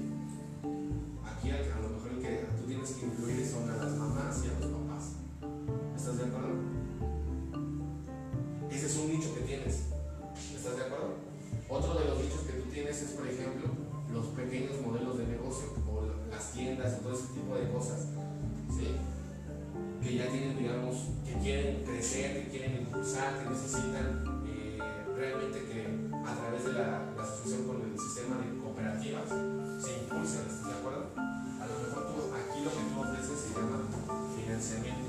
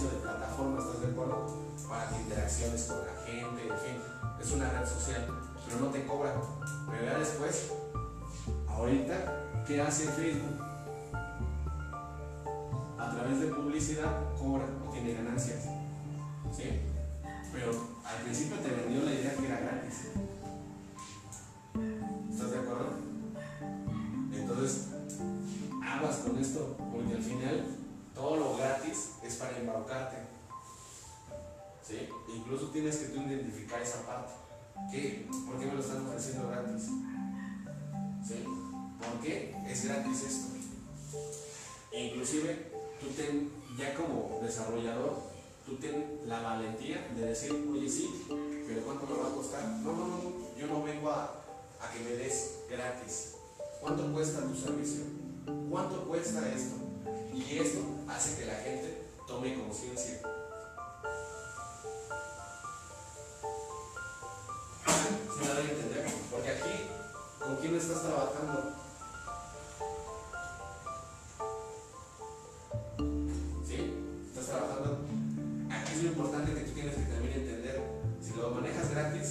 Vas a traer mucha masa, sí. Pero la bronca es, en específico, como es gratis, vas a, vas a tener algo que dice uno de los, de, los conferencistas que vas a tener mucho, mucho piojoso. O sea, todo el tiempo te van a estar diciendo, oye, échale mate, no manches. Y no vas a entender clientes que realmente te generen realmente dividendos. Le funciona? Porque realmente él sí tiene este mercado de masas. A él sí. Él sí necesita que la gente realmente no piense. Tú no, porque tú estás haciendo una asociación que va a ser toma de conciencia, ¿estás de acuerdo? Porque tú vas a hacer pequeños o microcambios, ¿estás de acuerdo? La gente, no toda la gente va a cambiar, aunque tú quisieras. ¿Estás de acuerdo? Eso también es algo que pasa mucho cuando queremos plantear modelos de negocio, de, de desarrollo de emprendimiento social, que pensamos que todos van a ver los elefantes rosas que nosotros vemos. Y no, la gente realmente lo único que ve en todos los sentidos, porque es una de las limitantes que a nivel social tenemos, o es una de las cosas que más tenemos que estar trabajando, el dinero. Entonces, por eso es importante que tú no se los vendas gratis, que les digas, mira, eso te cuesta, eso te cuesta, eso te cuesta. Pero es importante que a través de un plan de marketing, un plan de marketing, se los hagas llegar a cada segmento. ¿Estás de acuerdo? No, no quieras hacer lo mismo con cada, con cada este segmento. Le vas a decir lo mismo al que quiere financiamiento, que tienes también cursos de no. Tienes que más decirle que tienes financiamiento. Y ya. Y ya. ¿Sí me da a entender, Luz? Entonces, por eso es importante esta forma práctica. ¿Estás de acuerdo? Entonces, aquí ya estamos viendo de, de forma muy práctica. Tú ya tienes en, tu, en tus papelitos esa parte. Yo te diría, o te hago la invitación, que compres un papel bond y haces este esquema. El modelo de negocio se llama Cabas. ¿Sí? La información, esta la, ya la vas a obtener tú en la, presentación y en el video. Y ya poco a poco lo vas contestando. Ya cuando tú tengas completamente todo esto, realmente yo ya lo único que tendrías que hacer es practicarlo, hacerlo. Y vamos a eso. ¿Te parece, Gus? Ahorita ya tú eh, ya tienes ahí contestado esa parte. Vayamos ahora sí a hacerlo de la forma creativa. ¿Estás de acuerdo? ¿Qué es de la forma creativa en este sentido? Tenemos que identificar realmente ya la acción. O sea, todo esto que estamos diciendo no tiene que quedarse nada más en el papelito. Digo, el papel lo aguanta todo. Digo, aquí está mi libreta que tiene eh, ya cuatro años. Y cuando ya estábamos nosotros haciendo mapeos de procesos. Entonces, por ejemplo, en los mapeos de procesos identificamos cómo son las operaciones, cómo son los flujos de información. En esa empresa hicimos esa parte. ¿Sí? Pero el papel lo aguanta todo. Si yo nada más lo hubiera planteado y no lo hubiera hecho, no pudiera haber terminado una ejecución completa de ese proyecto. Es lo importante, hay que hacerlo, hay que plantearlo en papel, pero inmediatamente, inmediatamente accionar, accionar. ¿Por qué? La pregunta es muy, muy obvia. ¿tú qué piensas? ¿Cómo, ¿Cómo crees que se cree esta realidad en la que vivimos? ¿De las personas que piensan o de las personas que ejecutan? De la combinación de ambas. La combinación de ambas. Tiene que ser altamente eficiente. Aquí, incluso ya también yo lo había platicado anteriormente, que es Pareto. No sé si lo hayan leído o lo hayan revisado, que es básicamente es un diagrama muy sencillo que se llama 80-20. El 20% tienes que estar pensando pensando, pensando, pensando, pensando, pensando, pensando, y el 80% tienes que estar actuando. Actuando, actuando, actuando, haciendo, haciendo, haciendo, haciendo. Entonces, este 80 hay que dividirlo en dónde? En tus horas de trabajo. Realmente tú tienes que dormir de 6 a 8 horas. ¿Estás de acuerdo? ¿Cierto o falso? Ahí en promedio. Pero entonces ¿cuántas horas tienes extras o cuántas horas tienes 16? ¿Estás de acuerdo? Si aplicamos, aplicamos esta en ese sentido, ¿cuál sería, ¿cuánto sería el 80% de 16 horas? 8, 14. 14, correcto. Entonces 14 horas tienes que estar haciendo. Eso no significa que tienes que estar trabajando como negro, ¿no? Significa que tienes que ser altamente eficiente en tus tiempos porque aquí en, el hacer están incluso tus rutinas. ¿sí? Tus rutinas son algo que también tienes que identificar. También se lleva un 80 o un 20% de tu, de tu tiempo. Entonces, ahí identifica qué haces, me baño, me lavo, todo ese tipo de cosas, pero tienes que hacerlo también de forma diferente, ¿estás de acuerdo? ¿Cuánto crees que te queda para realmente trabajar o realmente trabajar en los proyectos? Realmente te queda aprox igual de 6 a 8 horas. Aunque tú digas, es que no, yo estoy trabajando 11 horas. Sí, pero por ejemplo, en lo que atiendes a un cliente, en lo que reaccionas, en toda esa parte, en lo que estás haciendo el día a día, muchas de las distracciones te hacen reducir tu tiempo, tiempos operativos. ¿Sí van a entender? Entonces, por eso es importante aplicar ese tipo de cosas de forma muy creativa. ¿sí? Digo, Ahorita ya nos metimos un poquito en la parte de la rutina. Tienes que manejarlo e incluso plantearlo. Ahora vayamos, ahora sí, al design thinking, que es la forma en la cual vamos a ir trabajando. Eh, el design thinking ya lo, habíamos presentado la, la anterior ocasión, que eh, habíamos estado aquí, empatía. Empatía es la clave que, te va a ayudar a ti a plantear, ¿qué crees que? La pregunta es, ¿Qué ve? ¿Qué ve tu cliente? Por ejemplo, ¿qué ve la mamá? La mamá que, le vas a ayudar con las, la cuestión de impulsar la, la, cuestión del teatro, ¿qué necesitaría ver esa persona? ¿Sí? ¿Qué siente? ¿Qué oye primero? ¿Qué oye en su día a día? Si es una mamá convencional, o sea, a lo mejor está con lo de la forma subconsciente, está viendo la rosa de Guadalupe, cosas de ese tipo. Pero tú tienes que realmente ser empático, realmente quitarte los tenis, así literalmente, y cambiarlo. ¿Sí me voy a entender? Realmente ponerte del zapato del otro. Por eso es importante, eh, ahorita que estamos abordando uno de tus segmentos, que tú realmente identifiques qué es lo que oye, qué es lo que hace y realmente tú identificar qué está haciendo. ¿Sí? ¿Qué hace? ¿Cómo, ¿Cómo lo hace?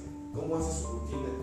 Describamos una rutina de una mujer de aproximadamente de 35, 30, 40 años y que tiene la capacidad económica de mandar a su hijo a teatro o a un eh, taller de, inglés. ¿Sí? Bueno, su rutina seguro es realmente a lo mejor la apoya. Tiene una persona de limpieza que la apoya, ¿estás de acuerdo? Entonces a lo mejor ella se para, se baña, hace el desayuno, hace el ritual del desayuno, ¿sí? seguramente va al gym, ¿sí? seguramente hace ejercicio, ¿sí me voy a entender? Entonces ahí tienes que hacer, pero lo importante de todo esto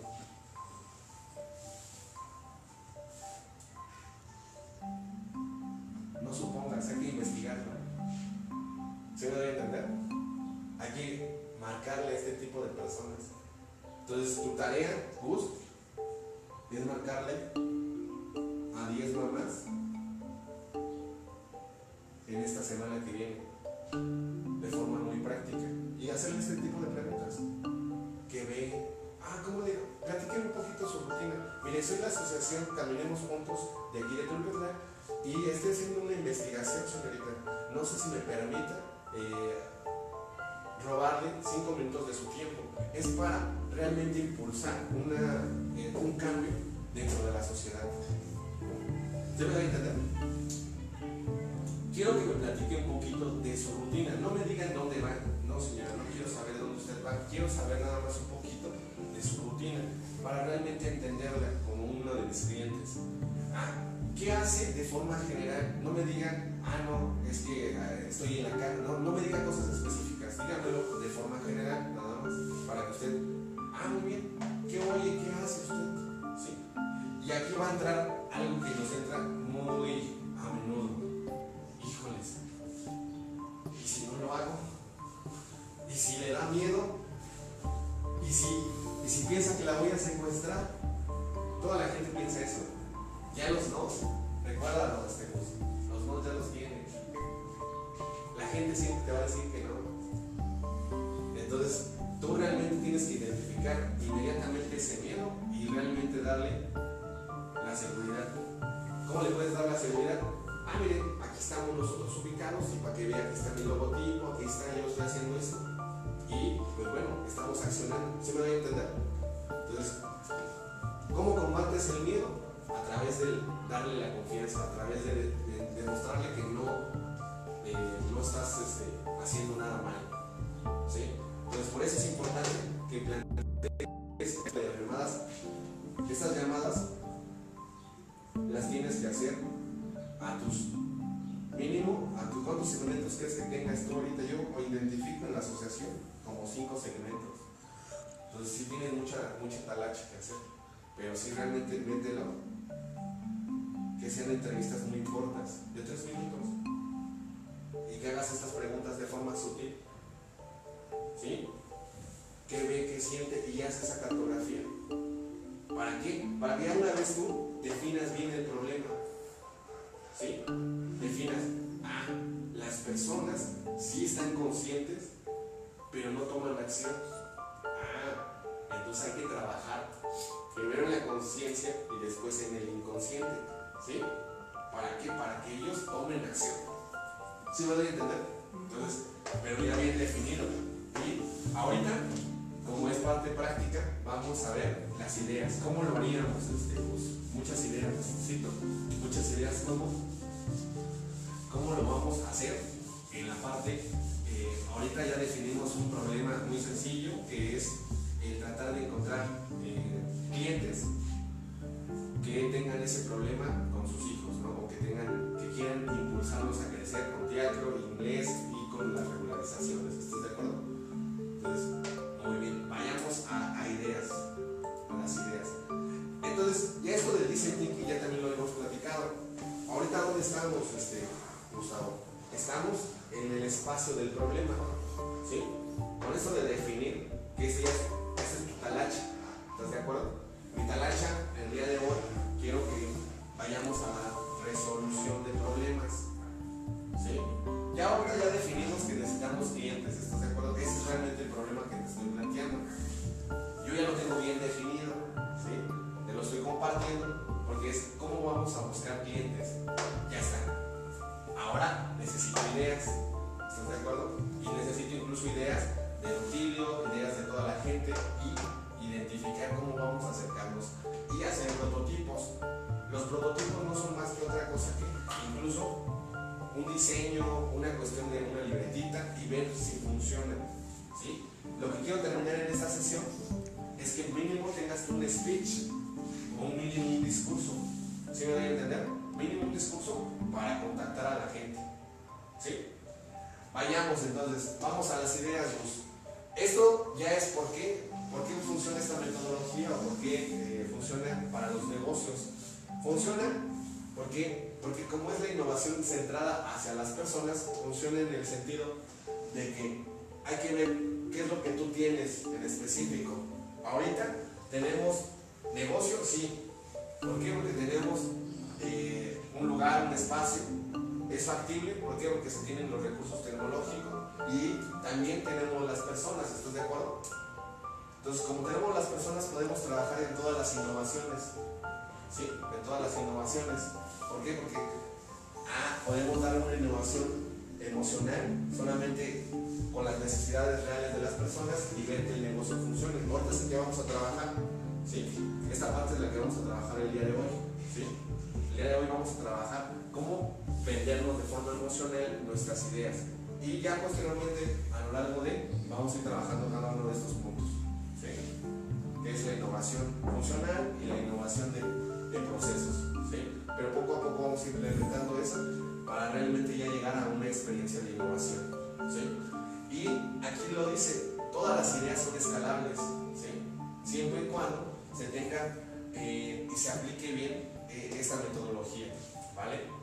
Entonces, vayámoslo,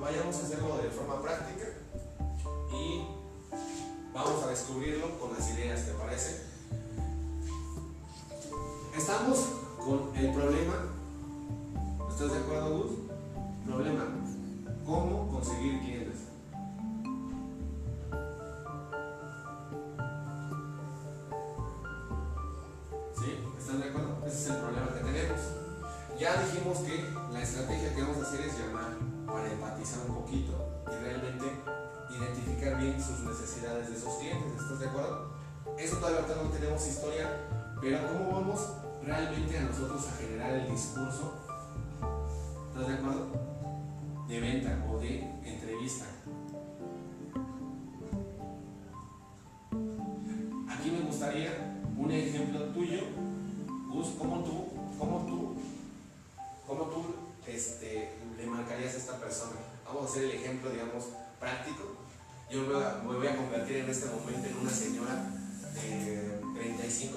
Y vamos a hacer la simulación, ¿te parece? Vamos a hacerlo. Tú me marcas por teléfono y yo te contesto. Y tú me vas a hacer las preguntas. ¿Estás de acuerdo? ¿Entiendes la dinámica? Muy perfecto. Hagámoslo, Gustavo. Eh, hola, muy buenas tardes. Hablo de la asociación eh, eh, Juntos de Petlar. Eh, hablo, el motivo de mi llamada es para ver si me puede atender para, eh, para, para que me conteste unas preguntas muy sencillas para que así podamos identificar las necesidades de, de, la colonia. Muy bien, este, ¿de qué asociación le hablas, señor? Construyendo, construyamos caminemos juntos de Muy bien. ¿Qué crees? No tengo mucho tiempo. ¿De qué se tratan tus preguntas? Ah, son preguntas muy sencillas. La primera pregunta es eh, eh, qué, ¿a qué dedicas su tiempo libre? Ah, muy bien. Pues bueno, yo eh, tengo una rutina que voy, por ejemplo, a, en las tardes a platicar con mis amigas. ¿sí? Eh, pues tomamos un poquito de té y, realmente me pongo a, jugar a veces un poquito de canasta y un poquito de, eh, pues un poquito el chisme que, tenemos ahí nosotros. Ese es realmente nuestro, nuestro tiempo de ocio, lo que hacemos joven. Eh, ¿Tiene hijos de casualidad? Eh, sí, tengo dos. Uno está eh, en la secundaria y otro ya ahorita va a entrar en la prepa eh, y ya empieza, va a salir a lo que es a la, a la universidad. ¿Realizan actividades en conjunto ustedes y sus hijos? Mira, como, mis hijos tienen muy salteados sus horarios, es muy difícil entre semana hacer eso. Lo hacemos los fines de semana cuando salimos a veces a, comer o a disfrutar un poquito las salidas. Esta serie de preguntas también es para saber eh, a, como a qué dedican su tiempo libre, también para realizarle una atenta invitación a que venga a visitar nuestros cursos, ya sea que venga usted o incluso sus hijos. Tenemos cursos de teatro, inglés, computación, e incluso eh, cursos más especializados que van enfocados al, al desarrollo de negocios. Oh, muy bien. Eh, mira, me parece muy buena tu propuesta. No sé si tengas esa información y me la puedas enviar a mi WhatsApp. Claro que sí, proporcionanos su número de teléfono o incluso un correo electrónico y le enviaremos toda la información necesita. Mire, entonces te envío el número de WhatsApp, es 55884355 y eh, el correo es, eh, te voy a dar el de mi esposo, para que como él es el que toma las decisiones en cuestión a esto, él es ejecutivo 12 arroba cenes.mx. Ok,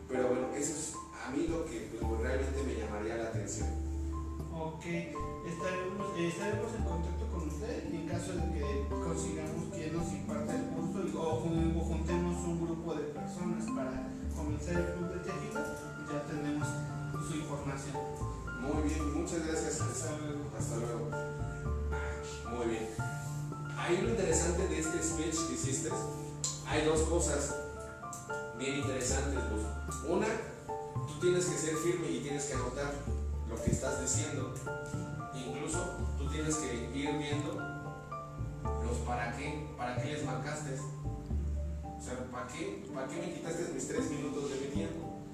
a lo mejor ya, ya sabes que les vas a ir ofreciendo. Lo que otro, se me hace más interesante a mí una propuesta eh, en el sentido que a lo mejor te inviten a su casa y que tú puedas hacer este tipo de presentaciones brevísimas con sus, con sus hijos, porque aquí a quien tú le estás pegando es a la familia, ¿estás de acuerdo? Y tú como antropólogo sabes que eso es un concepto bien fuertísimo. ¿Cierto o falso? ¿Por qué? Si papá es el que toma la decisión y mamá solamente respalda, entonces tendrías que pegarle a papá también y venderle la idea. ¿Sí me doy a entender?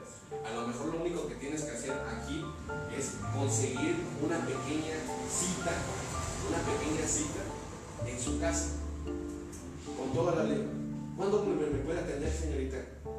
El día sábado. ¿Se me va a entender? Ah, ¿y estará su esposo y sus hijos? Sí, el día sábado. Eh, muy bien, como parte de la asociación vamos a llevar, eh, no sé, agua de pitaya y vamos a llevar unas galletitas y queremos platicarle de cuáles son nuestros servicios. Y ahí, ahí ya haces una presentación poderosísima. Ahora sí, ¿qué es lo que les vas a vender? Incluso ahí les puedes meter miedo, les puedes decir, ah, miren, ahorita se necesitan desarrollar las habilidades artísticas, el escenario, porque si no lo hacen, sus hijos no van a poderse expresar. ¿Sí me voy a entender? Ah, el inglés, el idioma también eh, chino, todos esos tipos de, de cualidades, todo este tipo de situaciones, si no le da la educación o si no le da eh, determinadas habilidades a su no se va a poder impulsar hacia adelante. ¿Sí me voy a entender? Entonces tú tienes que hacer ese, digo, al final ahorita yo ya te planteo otra estrategia, pero a lo mejor la entrevista, lo que tú tienes que ganar es una cita. ¿Sí me voy a entender? Eso es lo que ahorita alcancé a percibir que tendrías que ganar. Y ya tú, darte el tiempo o tratar de capacitar a gente para que cuando tú tengas esa presentación, ya puedas tú ayudar a través de reducir, el miedo, reducir esto, decirle a la gente, ¿sabes qué? Pues con esto, con este apoyo, puedes hacerlo. Y tienes que entonces ya empezar a tener aquí. al principio lo vas a hacer tú, tu papá y los de la asociación, pero después vas a necesitar talento. Gente que te ayude a vender esta idea. ¿Sí me voy a entender? Entonces, ya ahorita ya planteamos cómo lo vamos a hacer. ¿Sí? Ya hay mucha, mucho trabajo que hacer. Vayamos ahora a algo que también dentro de la misma presentación eh, tenemos, que es realmente crear clientes. Esta, esta también está súper poderosísima. ¿Por qué? Porque esta información incluso la, la extraje yo de, de, libros de inglés. Está cabrosísimo, incluso a mí me rompió el cerebro. ¿Por qué? Porque es una nueva forma de hacer negocios. Y incluso es algo que usan eh, gente ya como empresas como P&G, Unilever, o sea, empresas que realmente empiezan a generar eh, realmente esto de la creación de clientes. ¿sí? ¿Por qué? Antes, antes, antes se podía manejar esto. El subconsciente y tenías a la masa, a toda la gente, a toda la gente. Tenías el control. ¿Y quién no tenía el control? La televisión, ¿estás de acuerdo? ¿Cierto o falso? Ahora, ¿qué está pasando? Hay un quiebre. Hay un quiebre. ¿Por qué? Porque hay gente que está siendo consciente. Si no, si no está siendo consciente o si no lo alcanzamos a percibir, ¿Por qué crees que están saliendo productos sustentables? ¿Por qué crees que, por ejemplo, hay gente que se preocupó por lo que pasó en el Amazonas? ¿Por qué? Porque estamos mirando hacia la conciencia, hacia, oye, si es cierto, la estamos cagando, nos estamos comiendo a nuestro mejor proveedor, cabrón, el mundo, cabrón. ¿Sí me doy a entender? Hay gente que se está preocupando por eso y está generando nuevos modelos de negocio a través de la conciencia. Pero en lo que estos despiertan, hay que hacerlos que despierten, ¿estás de acuerdo? ¿Por qué crees que hay un personaje que yo también ya se los mencioné, Carlos Muñoz? Tiene un chingo de éxito este cabrón, pero también porque trae un chingo de marketing, también trae un chingo de, desmadre y es cabrosísimo. Pero este cabrón hace esto, despertar a la gente. Su modelo de negocio de él es despertar a la gente y decir a través de videos, la estás cagando, cabrón, no mames, eres un pendejo. No, lo dice tanto así, pero lo hace de forma muy reflexiva, muy arrogante, pero tiene esa función ¿sí? Él es un despertador de conciencias. Hay otro igual que eh, Daniel, no me acuerdo bien cómo se llama, Daniel, ah, no me acuerdo bien ahorita, pero también es el que eh, sus videos son también motivacionales y él, una de las palabras que ahorita recuerdo es incrementables. ¿sí? Entonces, búscalo así, vas a encontrarlo incrementable. Pero también es un despertador de conciencias. ¿Sí? Como es un despertador de conciencias, te va a meter, te va a meter, te va a meter luego. ¿sí? Y hay otro, Diego Di también tiene, es también un mismo modelo de negocio que ellos tienen despertar. ¿Por qué? Porque a la gente, si las despiertas del subconsciente, ah, mira, otra vez jugamos con el 80-20, ¿te acuerdas? Van a estar despiertos por 20, por 20, por 20, un porcentaje de 20%, pero se van a mover otra vez a la forma subconsciente. Eso es algo que, hay que entender como seres humanos. O sea, hoy yo ya soy un iluminado, probablemente, hoy, hoy me iluminé y dije, puta, soy iluminado. ¿Sí? Probablemente. Pero ya después voy a identificar que no, que ese es un discurso nada más. Porque realmente el ser iluminado es estar centrado en ti. Es estar centrado en ti. Y estos pues no, no son iluminados, solamente son despertadores. Te están diciendo cambia, ¿Sí me voy a entender? Pero tarde tú vas a cambiar un cierto rubro de tu, de, de tu personalidad, ciertas cosas, pero después otra vez el subconsciente va a cambiar, va, a seguirte. ¿Sí me lo a entender? Entonces, aquí a lo mejor, lo que por eso hay que entender esta parte. ¿Por qué? Porque después estos van a ser tus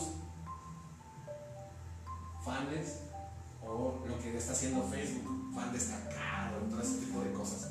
¿Por qué? Porque también Facebook ya entiende este modelo. ¿Sí me estoy dando a entender? Entiende que ah, hay gente que acapara masas pero por un, por un concepto. Este señor, te digo, es motivacional. Este es como habla de negocios, habla del sector inmobiliario. El otro habla también como de, del cambio de conciencia, la cuestión de la muerte, toda esa parte. ¿Sí? Pero solamente es un concepto que ellos agarraron. ¿Sí me estoy dando a entender?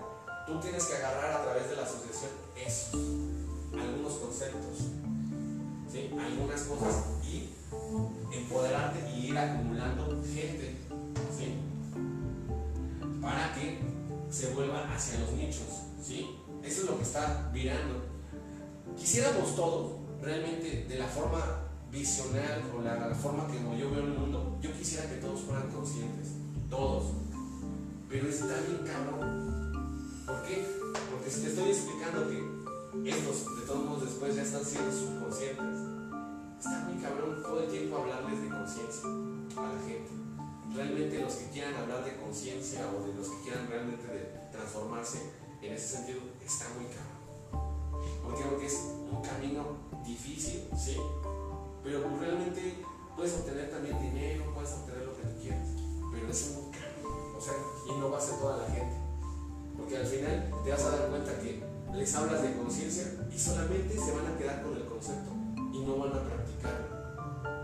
Es algo que en, la filosofía se dice, hay gente que dice que es espiritual, están los rabinos, los religiosos, pero a veces nada más usan la oración como un medio y no la viven. ¿Sí me da a entender en esa parte? Es muy filosófico, muy, no sé cómo poderte describirlo, pero por eso es importante la creación de tribus y clientes. ¿Y cómo puedes hacerlo? A través de las personalidades. Identificar qué tipo de personalidad es. Eh, a través de las interacciones, cuántas veces vas a interaccionar con ellos. Por ejemplo, este, lo que empezó a hacer es, sube casi 8 videos diarios. Este ya tiene como más estudiado su mercado y nada más cada siete, cierto tiempo sube uno o dos videos, pero lo hace chingoncísimo. Pero ya sabe cómo está su mercado él. Y realmente sus comportamientos. ¿Sí me doy a entender? Por ejemplo, cómo se comporta, cómo actúa el subconsciente. Todo esto tiene que tener lo que te decía anteriormente, cultura. O sea, no vas a poder mover nada nada en absoluto si no tienes cultura. ¿Sí? La otra, ¿cómo lo comunicas? ¿Cómo lo vas a transmitir? ¿Cómo lo vas a decir? Y la última, es también parte importante, procesos. Todo, todo el mundo quiere dinero, pero no han, no han entendido que este es un resultado. Todo el mundo quiere salud, no entienden que este es un resultado. ¿Sí me doy a entender? Tienes que entender que todo esto tiene que haber un proceso para llegar a tener dinero. Proceso. Si tú quieres plantear un modelo de negocio, también tienes que tener proceso. Un proceso. ¿Sí me doy a entender? ¿Por qué crees que yo les decía, es que no hay bronca? No hay bronca. Porque yo sé que esta información yo se la puedo dar a todo mundo, A todo mundo. Ahorita en Facebook la estamos transmitiendo. Pero te aseguro que pocas personas van a querer someter a los procesos, Pocas personas. Incluso hasta dueños de negocios no quieren hacerlo, No quieren cambiar. ¿Por qué? Porque están cómodos como son. Y yo no. A mí me, me caga despertarme y ser la misma persona. ¿Sí me doy a entender? Pero, ¿por qué? Porque yo estoy en un proceso. Yo tengo una visión, un propósito de vida, un, incluso ya te, te platiqué de mi epitafio. O sea, yo tengo bien hacia dónde voy a quererme morir. O sea, por eso este tipo de personas a mí no me mueven. ¿Pero por qué? Porque todo el tiempo estoy aprendiendo de ellas y sé qué están haciendo. ¿Sí? Por eso es importante que esto que es Consumer Experience. Es una disciplina para satisfacer al cliente, fidelizarlo, generar lealtad. Y esto va más allá, va más allá de la calidad del servicio. Es decir, tú tienes que saber qué es lo que quiere tu cliente, incluso antes que él. Pero por eso también es importante identificar si el cliente quiere cambiar. Si el cliente no quiere cambiar, quiere estar en, su, su zona de confort, puede ser el hijo de puta y empujarlo, cabrón. Pero si, por ejemplo, lo, empujas, una de dos, va a estar contento porque lo transformaste, o va a estar bien enojado porque no va a volver a ser la misma persona. Y ese es uno de los problemas que yo a veces tengo con las personas. Porque después de que yo los toco, o después de que yo platico con ellos, ya no son las mismas personas.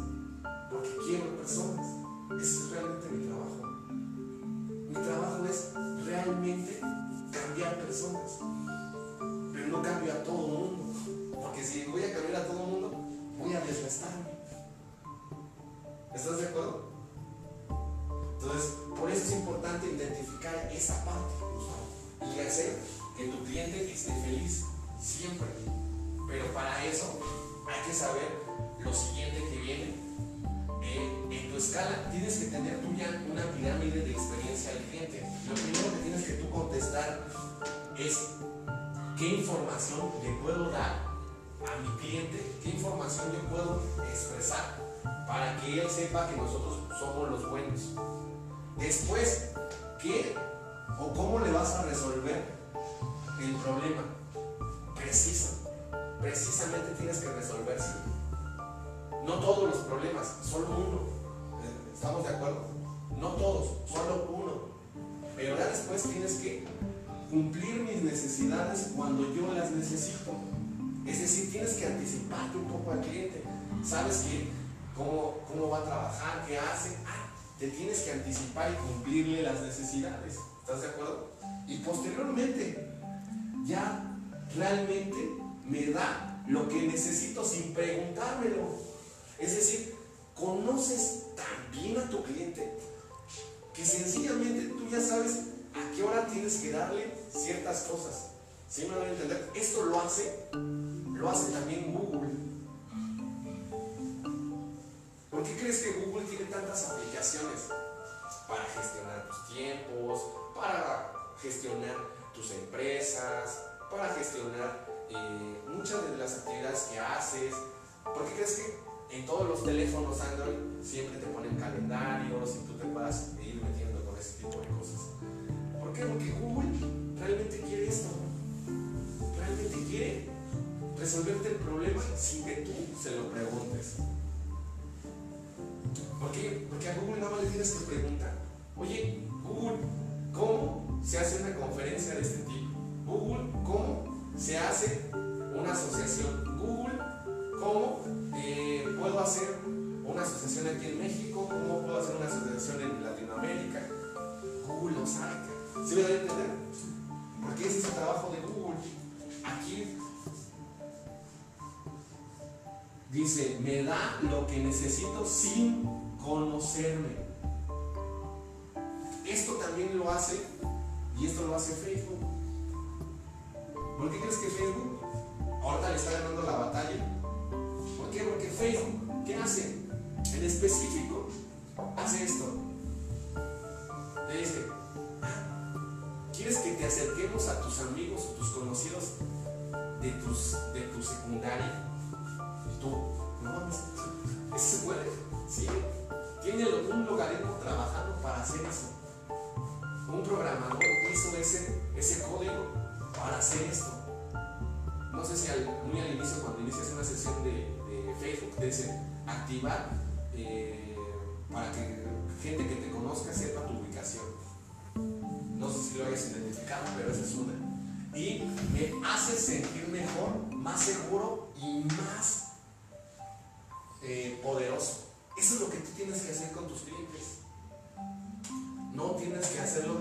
Aquí hay una brecha bien interesante. Todo eso de aquí, de aquí acá, que estamos hablando, todo esto se maneja con el miedo. Todo.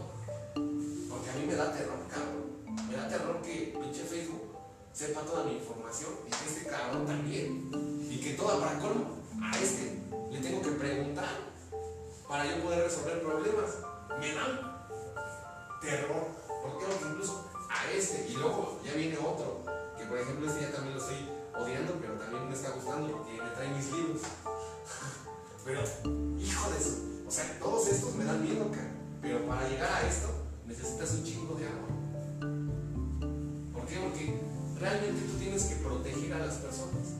Realmente hacerlos sentir seguros. Realmente sentirlos poderosos. ¿Sí van a entender? Pero ese es el camino. Primero, todo tener, tener controlado ese miedo y tener un buen propósito. Por eso esto de la experiencia del cliente es muy poderosísimo, pero es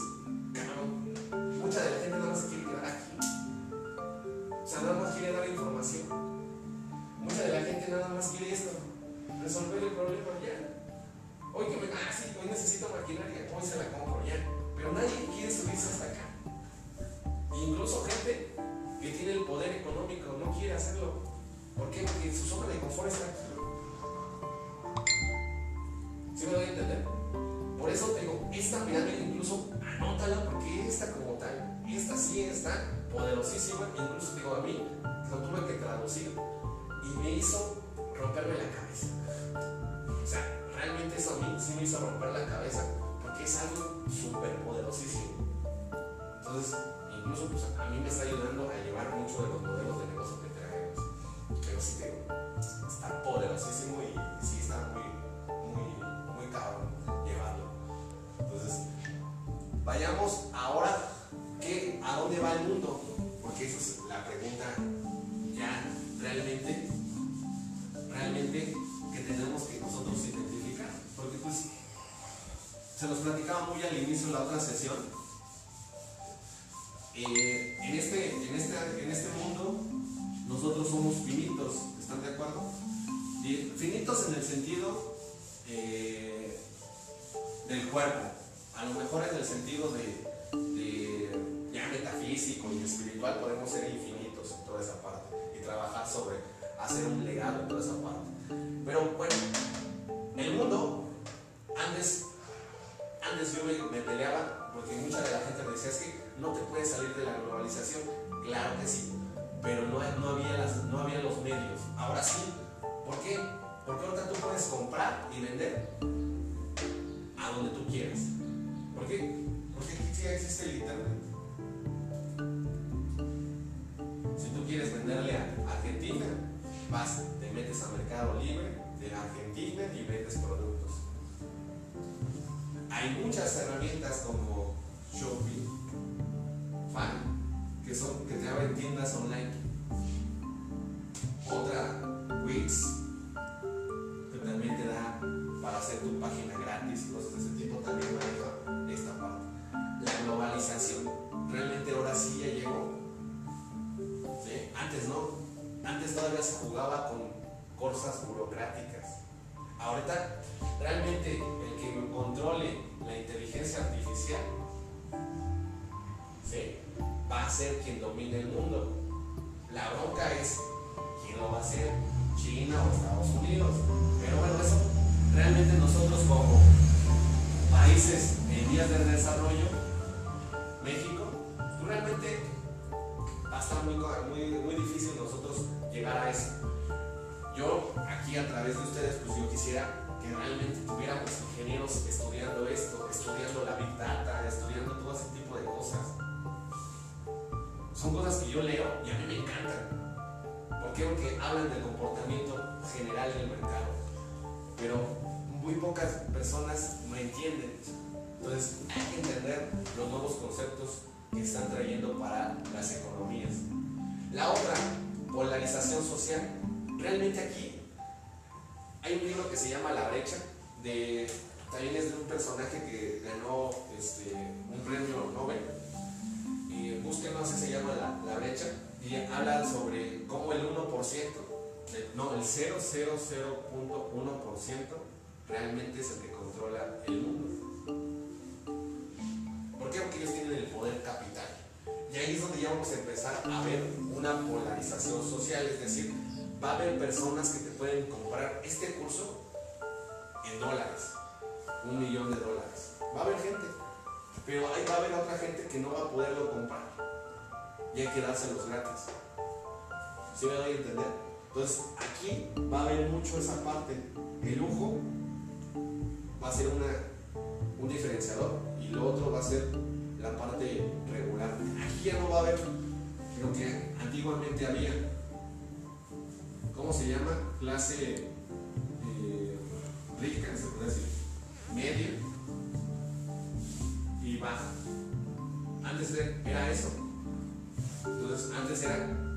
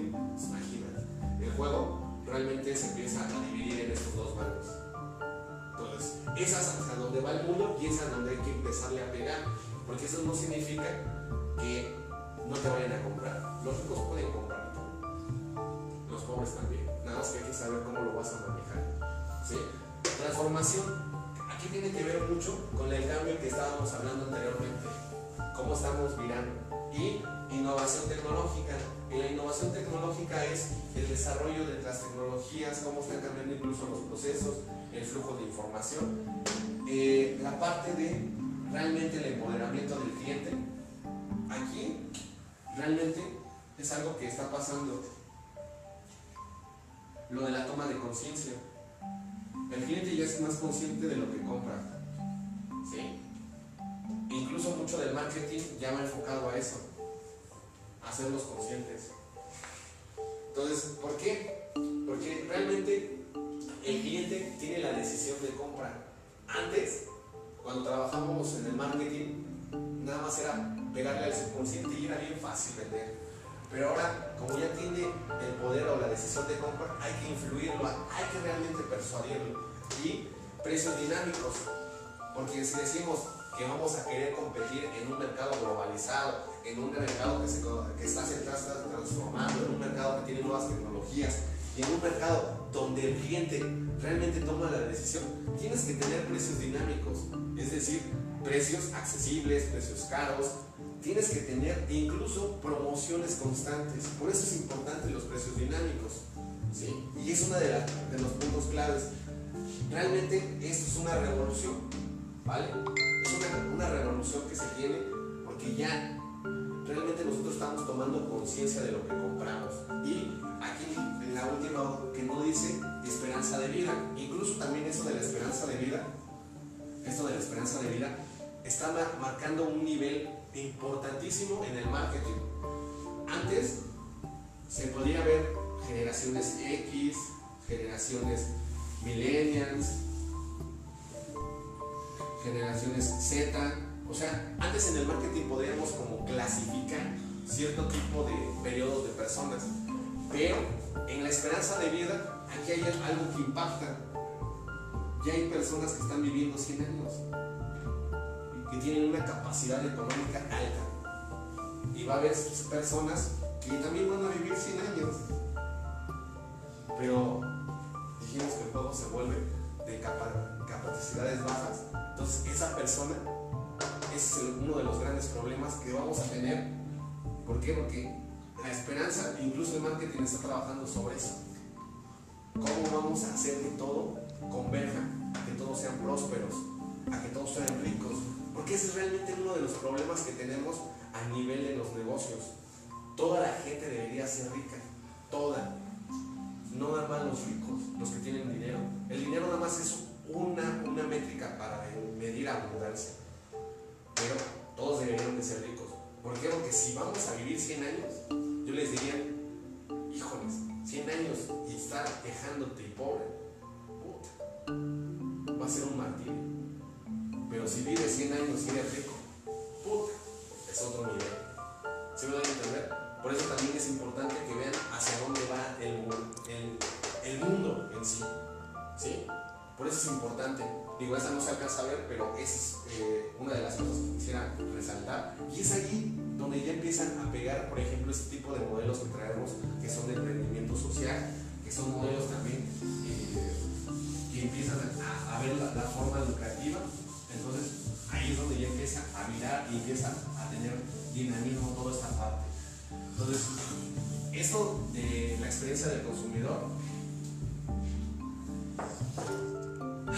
dice a venderlo siempre y cuando tengas valor. La pregunta aquí, ¿tenemos valor?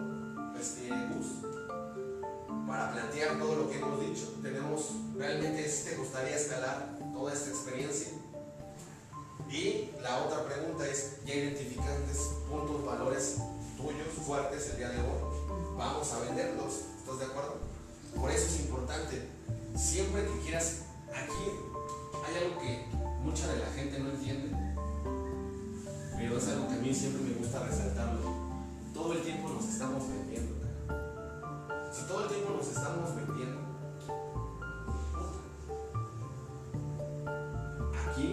realmente es una de las claves para conseguir cosas. ¿Sí? ¿Tú qué quieres obtener? Vas a pagar el precio por obtener eso. Todo tiene un precio, todo tiene que pagar el valor. Si tú no tienes el valor, puta, no, no va a cambiar. Pero si tú tienes, y esto lo cambias por, en vez de vender, servir, se vuelve también transformacional. Todo el tiempo estamos sirviendo a la. Todo el tiempo estamos apoyando o ayudando a la gente. Cambias esto con esto. Y la pregunta es, ¿tienes el valor de servir a la gente? Si tú tienes el valor, realmente esto del poder o del juego económico se vuelve una ganga. ¿Por qué? Porque realmente tú tienes que impactar a tanta gente para realmente empezar a, funcionar. ¿Sí me a entender? Entonces, por eso es importante esta lámina. Vamos ahora a hacer lo que tenemos que hacer. Muy bien, breves, breves. Vamos a hacer este ejercicio que es eh, el discurso del elevador. ¿sí? Muy sencillo. Conoces a un empresario, le dices la idea y se la tratas de que él te invierta dinero. ¿sí? Es un discurso que te puede ayudar, por ejemplo, a, a financiarte.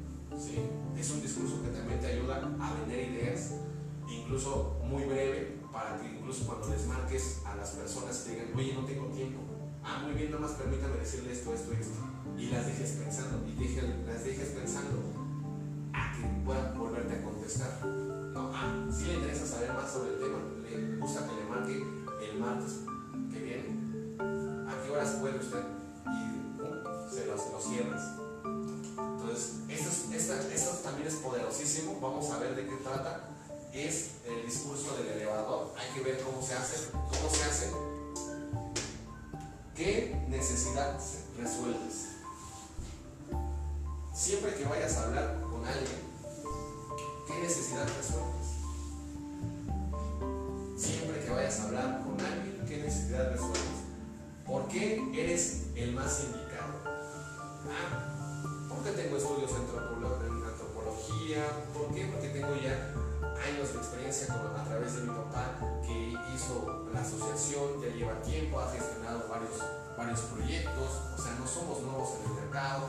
Eh, ¿Qué más? ¿Qué impactos han hecho? Vemos la construcción de, de las escuelas de este lado, nosotros la, las gestionamos y las realizamos a través de nuestro apoyo de la asociación. En fin, porque ustedes son los indicados. ¿sí?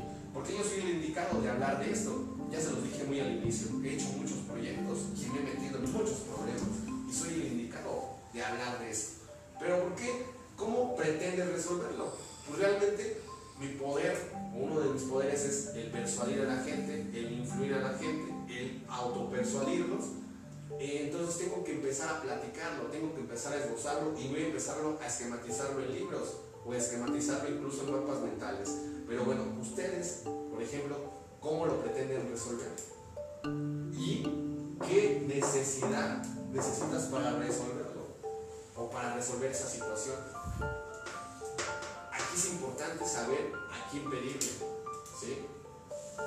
Yo, por ejemplo, cuando hablaba hace ratito a quién pedirle, hay veces que la gente no entiende esta parte.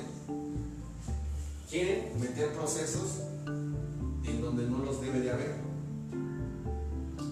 Mucha de la gente me dice, ¿sabes qué? Es que pídeselo a esta persona. A mí no me lo pidas. Realmente, ¿a quién se lo tienes que pedir? A quien tiene la capacidad de mover dinero. ¿Estás de acuerdo? Si hablamos de dinero, no se lo vas a pedir a su secretario, ¿sí? Se lo tienes que pedir a específicamente a alguien. Por eso es importante. Aquí es una de las claves que nos dice eh, Robert Kiyosaki en una de sus en uno de sus libros. Aguas, aguas, ¿a quién le pides consejos? Aguas. ¿Por qué? Porque yo le pido, o él dice, yo le pido consejos a alguien que quiero yo aspirar a ser. Pero por ejemplo, hay veces que la gente te va a decir, no, es que ella es mi segunda mano, o esta persona es quien puede realmente resolver ambas, porque entonces este no sabe ni cuál es su trabajo. Sea, si él no sabe su trabajo, menos esta. ¿Estás de acuerdo? Por eso es importante, ¿qué necesitas para resolverlo? ¿A quién se lo vamos a pedir? ¿Sí? ¿Qué beneficios aportarás a esta persona? ¿Estás de acuerdo? ¿Qué beneficios aportarás a esta persona? Ah, bueno, vamos a transformar su industria, vamos a transformar su sector, vamos a transformar el modelo de negocio que usted trae. Y eso le va a aportar valor a usted. Ah, ¿qué crees que realmente si usted le aporta esta aportación económica de 10 mil pesos, nosotros le vamos a regresar los 5 eh, mil pesos más? Un rendimiento de, casi del doble. ¿Sí me, ¿Sí me voy a entender? Pero tú tienes que saber decírselo. Incluso cuando estás hablando con una, una llamada telefónica. ¿Por qué? Porque le tienes que decir, ah, esto va a incrementar el 20% del rendimiento de su hijo. Ese tipo de actividades. Y incluso lo va a ayudar a potencializar y realmente llevarlo a un camino de desarrollo. ¿Sí? Porque, porque este tipo de capacitaciones le va a ayudar a impulsar cierto porcentaje. Porque recuerda, ellos van a invertir. Pero siempre cuando quieren invertir, ellos tienen que saber qué beneficios tienen. ¿Estás de acuerdo? Entonces, esto es la parte más importante, más crucial que debemos entender. Paso uno, paso dos, y son nada más cinco pasos. Ahora vayamos al ejemplo para ver cómo lo, tenemos que hacer. Y para esto tenemos, para, ¿para quién se lo vas a ofrecer? Segmento 1, segmento 2, segmento 3. ¿Sí? Ah, por eso es importante que tú tengas bien segmentado mínimo tres segmentos, ¿te acuerdas? Mínimo. Porque esos son los principios para hacer un modelo de negocio. Tres, no más. No, te, no le metas, ah, no, que voy a hacer todos estos productos, todos. No, no, no, no, no, no te metas en broncas solamente tres o clasifícalo en tres. ¿sí? Y ve que los clientes lo quieran. ¿Quiénes? ¿Cuáles son los problemas que vas a resolver? Problema 1, problema 2. Mira, con esto, con esta información que yo te traigo, vamos a resolver un problema social que vemos aquí en Ulpertlac. Mira, problema social que vemos es mucho la drogadicción. Entonces, realmente trayéndote estos talleres y estas conferencias, vamos a impactar fuertemente. Y Problema 2, esto también les va a ayudar a potencializar su desarrollo profesional a lo largo de su, de, su vida, de su hijo. ¿Por qué? Porque estas competencias son las que se van a requerir en el futuro, señor. No sé, o sea, si usted, si usted no hace esa inversión, se lo pierde. Y deja a su hijo inhabilitado. ¿Sí me doy a entender? Por eso es importantísimo. El nombre de tu producto, ¿cómo se llama? Mi producto se llama Salva tu negocio el tuyo, ¿cómo lo, ¿cómo lo vas a llamar? No lo puedes poner. Ah, no son cursos y pláticas de esto. No, no, no, tienes que ponerle un nombre atractivo. ¿Sí me van a entender? ¿Por qué, ¿Por qué yo pensé tanto en salva tu negocio? Salva tu negocio es administrativas, management, marketing, te voy a traer diferentes Salva tu negocio porque tu negocio eres tú. ¿Sí me voy a entender? Tu negocio está arriba, en tu mente. Entonces, por eso sálvate, sálvate tú. No le puse sálvate tú, porque no es un, no es un, como una de las empresas que también manejo, que es transformando mentes. No, es salva tu negocio. Tú tienes que responsabilizarte, ¿estás de acuerdo? Por eso el nombre va a ser poderosísimo, pero tú lo tienes que hacer. ¿Sí van a entender? Tú lo tienes que hacer. ¿Y cuáles son las aplicaciones? Es, ¿qué es? Es algo transformador, es un curso taller, eh, mira, también lo puedes ver en línea, ahí tienes que ver cómo lo vas a aplicar. Tiene que ser móvil y social. Es un servicio social, qué impacto tiene, qué es, o sea, qué es, aparte de este, este seminario, qué es, pues es, ah, es cambiar el tipo de conciencia que hay afuera en el mercado y empezar a concientizar el trabajo que te decía anteriormente, despertar a la gente y vamos a hacerlo, ¿no? ¿Y qué solución traes? Ah, mira, te traigo metodologías, traigo cómo poderlas implementar. Yo soy uno de los expertos implementando metodologías. ¿Qué más? Tengo un equipo atrás, no soy nada más yo, tengo eh, alrededor de siete personas que hemos desarrollado esto. Ah, ¿quién más? ¿Qué, cuál es la solución? Pues nosotros somos la solución, pero siempre y cuando tengas la capacidad de invertir. ¿sí? Si tú no tienes la capacidad de invertir, pues mejor ni te metas en broncas, sigue así, sigue aquí en la parte subconsciente, ¿no? ¿Y en qué lugar? Ah, mira, podemos hacerlo aquí en físico, lo podemos hacer en línea, eh, podemos ir a tu casa, eso podría ser como un valor agregado que tú tendrías. Oye, te, lo puedo, te puedo impartir el curso personalizado en tu, en tu hogar, ¿sí me doy a entender? Pero tú tienes que ver esas alternativas. Y ¿Cuál es nuestro producto? ¿Cuál es nuestro diferenciador? Ah, mira, el diferenciador que nosotros traemos es talento, oportunidad y precio. Ya también tú ya lo estás identificando, ¿no? ¿Sí me doy a entender? Entonces, este, este es así como tú tienes que armar tu speech, ¿sí? Lo vamos a hacer, arma tu speech de forma práctica y básicamente casi con eso terminamos y vamos a practicarlo, este, ¿cómo se llama? Vamos a practicarlo, práctica más práctica. Vamos a practicarlo. Anótalo así. Si quieres regresemos al, al anterior.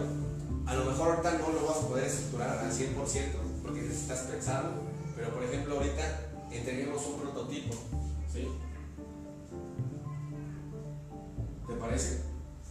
Entreguemos un prototipo en el cual eh, hagamos esto, esto y hagamos 30 segundos para venderlo. ¿Sí? ¿Estás de acuerdo? Entonces, ¿cómo lo plantearías?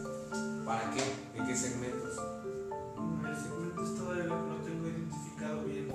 Bueno, entonces aquí lo que vamos a trabajar muy rápido, que se llama segmentación. La segmentación en sí, eh, tienes que tú identificar muchas cosas en sí al mismo tiempo, pero las tienes que entender eh, de forma puntual. Es quién es tu cliente, ¿Quiénes son tus clientes?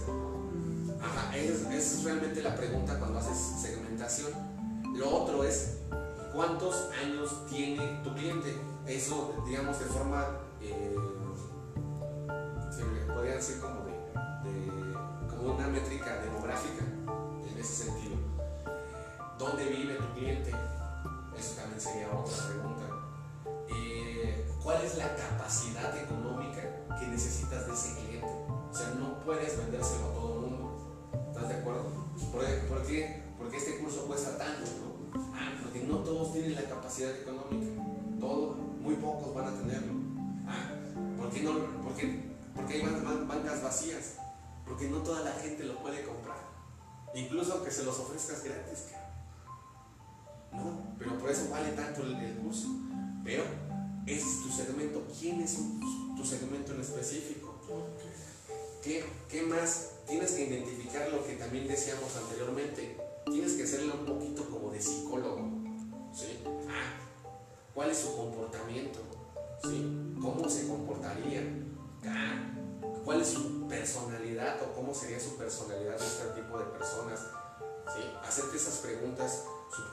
también. Y ya tú, una vez identificando y teniendo nombre y apellido, ya puedes empezar a plantear Ahorita, por ejemplo, en el ejemplo que hacíamos, era una familia, ¿te acuerdas? Entonces, ya nosotros ya, ya vimos que el concepto antropológico más fuerte que tenemos que pegarle es a la familia. Entonces, ¿qué tipo de familia sería? Ah, la familia que está en la clase media y no quiere irse a la clase pobre, ¿estás de acuerdo? Porque ellos quieren volverse ricos. ¿Sí me doy a entender? Ah, y también a lo mejor la clase pobre, pero que tenga la capacidad económica. Aquí pobre y rico es una cuestión de mentalidad. ¿Sí me doy a entender? No es una cuestión de dinero. Tú tienes que identificar ese tipo de mentalidades. Ah, porque si tú le vendes al pobre con mentalidad pobre, él te va a decir, no, es que no tengo dinero, no voy a hacerlo. Nunca, nunca lo vas a sacar porque está en su subconsciente y no lo vas a sacar tan fácilmente. Entonces, es importante que te hagas esas preguntas para hacerle el segmento. Digo, ahorita entonces partimos con que ya anotaste esto.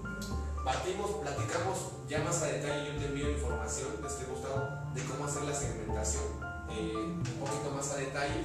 Te envío también eh, la información de la, de la presentación y la discutimos a lo largo de la semana para que lo podamos desarrollar en conjunto.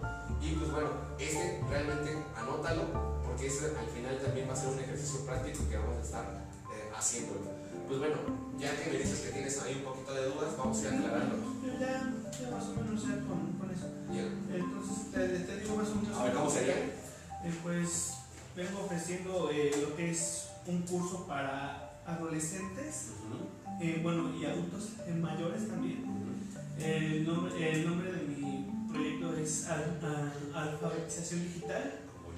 Eh, se basa ba- básicamente en la primicia de que hay mucha gente que todavía no sabe usar una computadora. Es correcto. Entonces, eh, por medio de cursos de computación básica, queremos enseñar a niños, adolescentes y adultos mayores, Ajá, en primera, que aprendan a usar una máquina ajá. y en segunda, a que aprendan eh, eh, a usar responsablemente todo, toda la cuestión del Internet. Muy bien. Eh, la solución, bueno, el, el lugar tentativo, pues obviamente es esta, esta oficina, pero también tenemos estamos intentando implementarlo como una materia opcional o incluso obligatoria en cursos de INEA, es decir, en donde, en donde lo imparten en escuelas eh, secundarias o primarias, en donde dan educación para adultos, Muy bien. en donde ahí eh, esa sería ya nuestra diferenciación de- del producto. Es correcto. Antes de incluso ya te lo quiero comprar, cabrón. O sea, ya te lo.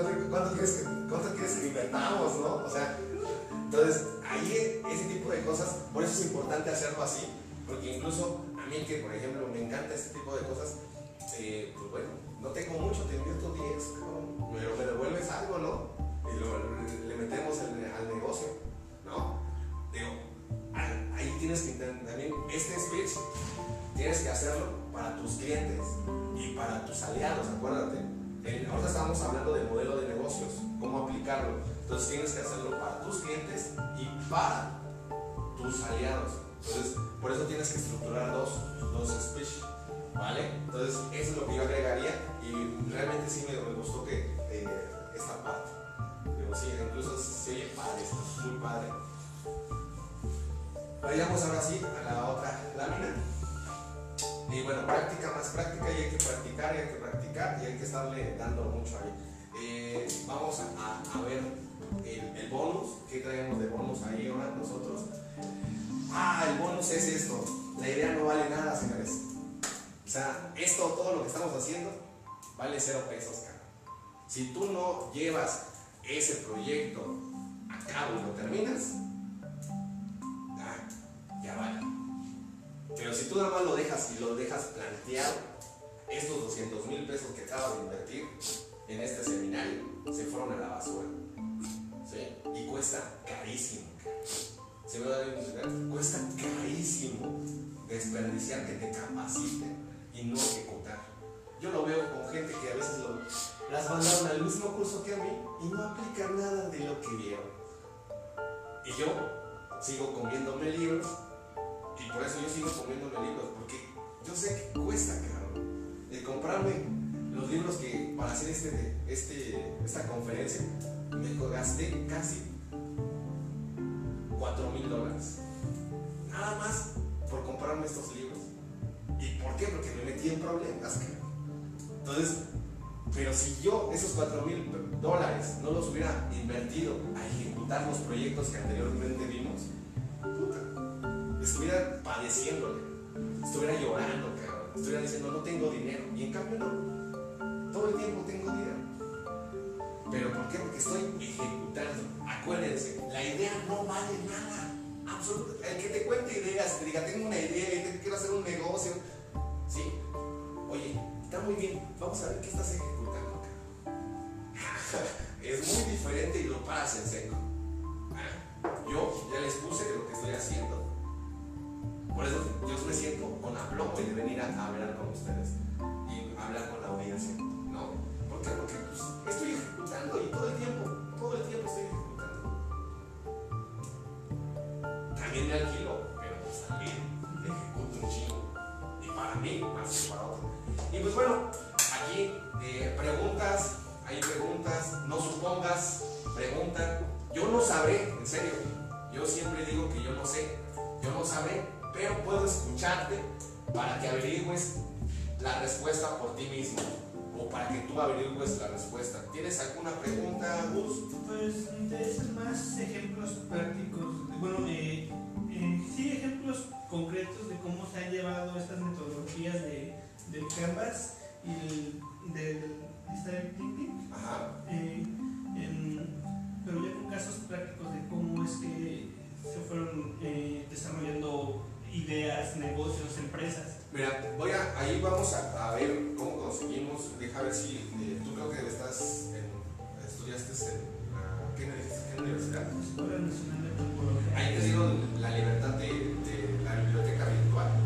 Deja, deja ver si ahí en esa biblioteca que tienes el acercarte casos prácticos.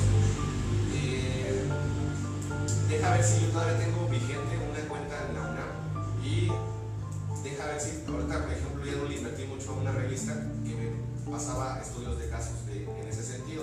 Deja identificar todo la- el historial que tenía. Si yo puedo dotarte, digamos, de esos ejemplos, deja ver. Si no, nada más voy a empezar a pasar ligas, pero sí, este, eh, sí hay estudios de casos, sí hay formas, eh, incluso yo eh, en experiencia tengo algunos, eso es lo que te puedo ayudar, pero algunos realmente son de sectores como la, el oncocena, es otra cosa, la cuestión de, de la, implementación en la farmacéutica es otra, ahorita los casos prácticos de la construcción, el modelo de negocio que estoy llevando, pero no todos vienen convergidos hacia el emprendimiento social. Deja identificar de los poquitos que he hecho en el social, eh, identificar cómo se llevaron a cabo y eh, qué- cuáles fueron mis referencias en ese entonces. No, pero es que más que nada te pregunto sobre los, los casos prácticos porque ya vimos paso por paso. Ajá. Pero pues ahora sí que yo soy eh, de las personas que aprende más haciendo las cosas. Y, y si leo cómo es que se fue realizando eh, cada uno de los pasos prácticamente, pues ya, puedo como que comprender un, poquito mejor el proceso. Ya, ya. Es correcto, sí, igual a mí me pasa muy, muy, muy a menudo esa parte. Eh, déjate, eh, es una tarjeta que ahorita apunto y, y- también ahí tenemos también lo del Cava, también ahorita eh, eh, te lo envío, también ahí lo veo y pues bueno, lo seguimos desarrollando. Vamos ahora sí a, a la última, este es el bonus, es la ecuación de la persuasión. Es algo que tenemos que realmente dominar cuando estamos en los negocios realmente tú tienes que ser una persona que realmente genere este grado de persuasión, es decir, tener posicionamiento en dónde estás ubicado, en qué lugar es- eres la asociación 33 de, de, de 100 que se han creado en, en este año, qué asociación eres, eh, qué impacto estás haciendo aquí en Ecatepec. Yo te decía, a mí me genera cierto ruido que ya hay uno que ya está pintando bardas, ustedes ni han pintado bardas, entonces eso me genera, ¿por qué? Porque ellos ya están haciendo posicionamiento, ¿sí? Y poquito a mucho están haciendo. Hay otros que están con un chile, no sé, tampoco, no sé si sea una asociación, sea un partido, pero ya también están pintando bardas. Digo, eso del posicionamiento es importante. La presentación, que es mucho cómo, lo- cómo, cómo nos estamos comunicando. Digo, porque yo vengo a veces bien formal y por qué a veces vengo así? Porque es un ritual que tengo. Por ejemplo, yo realmente soy una persona que me adapto. Entonces puedes verme a veces en chanclas y tú decir, ese pendejo no vale nada, cabrón. ¿Sí? Pero realmente a veces vengo así muy cómodo. ¿Por qué? Porque esto soy lo que soy. Me entrego encueradito, se podría decir. Pero es mi presentación. ¿Sí? Pero sé que, por ejemplo, vengo bien bañadito, bien alineado, bien perfumadito sé cuánto valgo. Pero, por ejemplo, la presentación es importante. Muy importante cómo, cómo te ves físicamente, cómo eh, te ves, cómo te proyectas. ¿sí? Por, eso, por eso vine así muy humilde hoy, pero el, otro fin de semana o el día de mañana voy a venir de traje o así. Pero ese es un ritual que yo tengo en la cuestión de la presentación. No, no me gusta hacer una copia de lo mismo o ya tener como establecido. Uno de mis mentores, que es por ejemplo, que sigo mucho, es Jurgen Clarish, él tiene que vestirse de negro y calcetines morados. A mí no me gusta. A mí no me gusta ser una, una fotografía. ¿Por qué? Porque, por ejemplo, él, a él sí le gusta porque él ya no, ya no llega a pensar en cosas tan, tan simples como esas.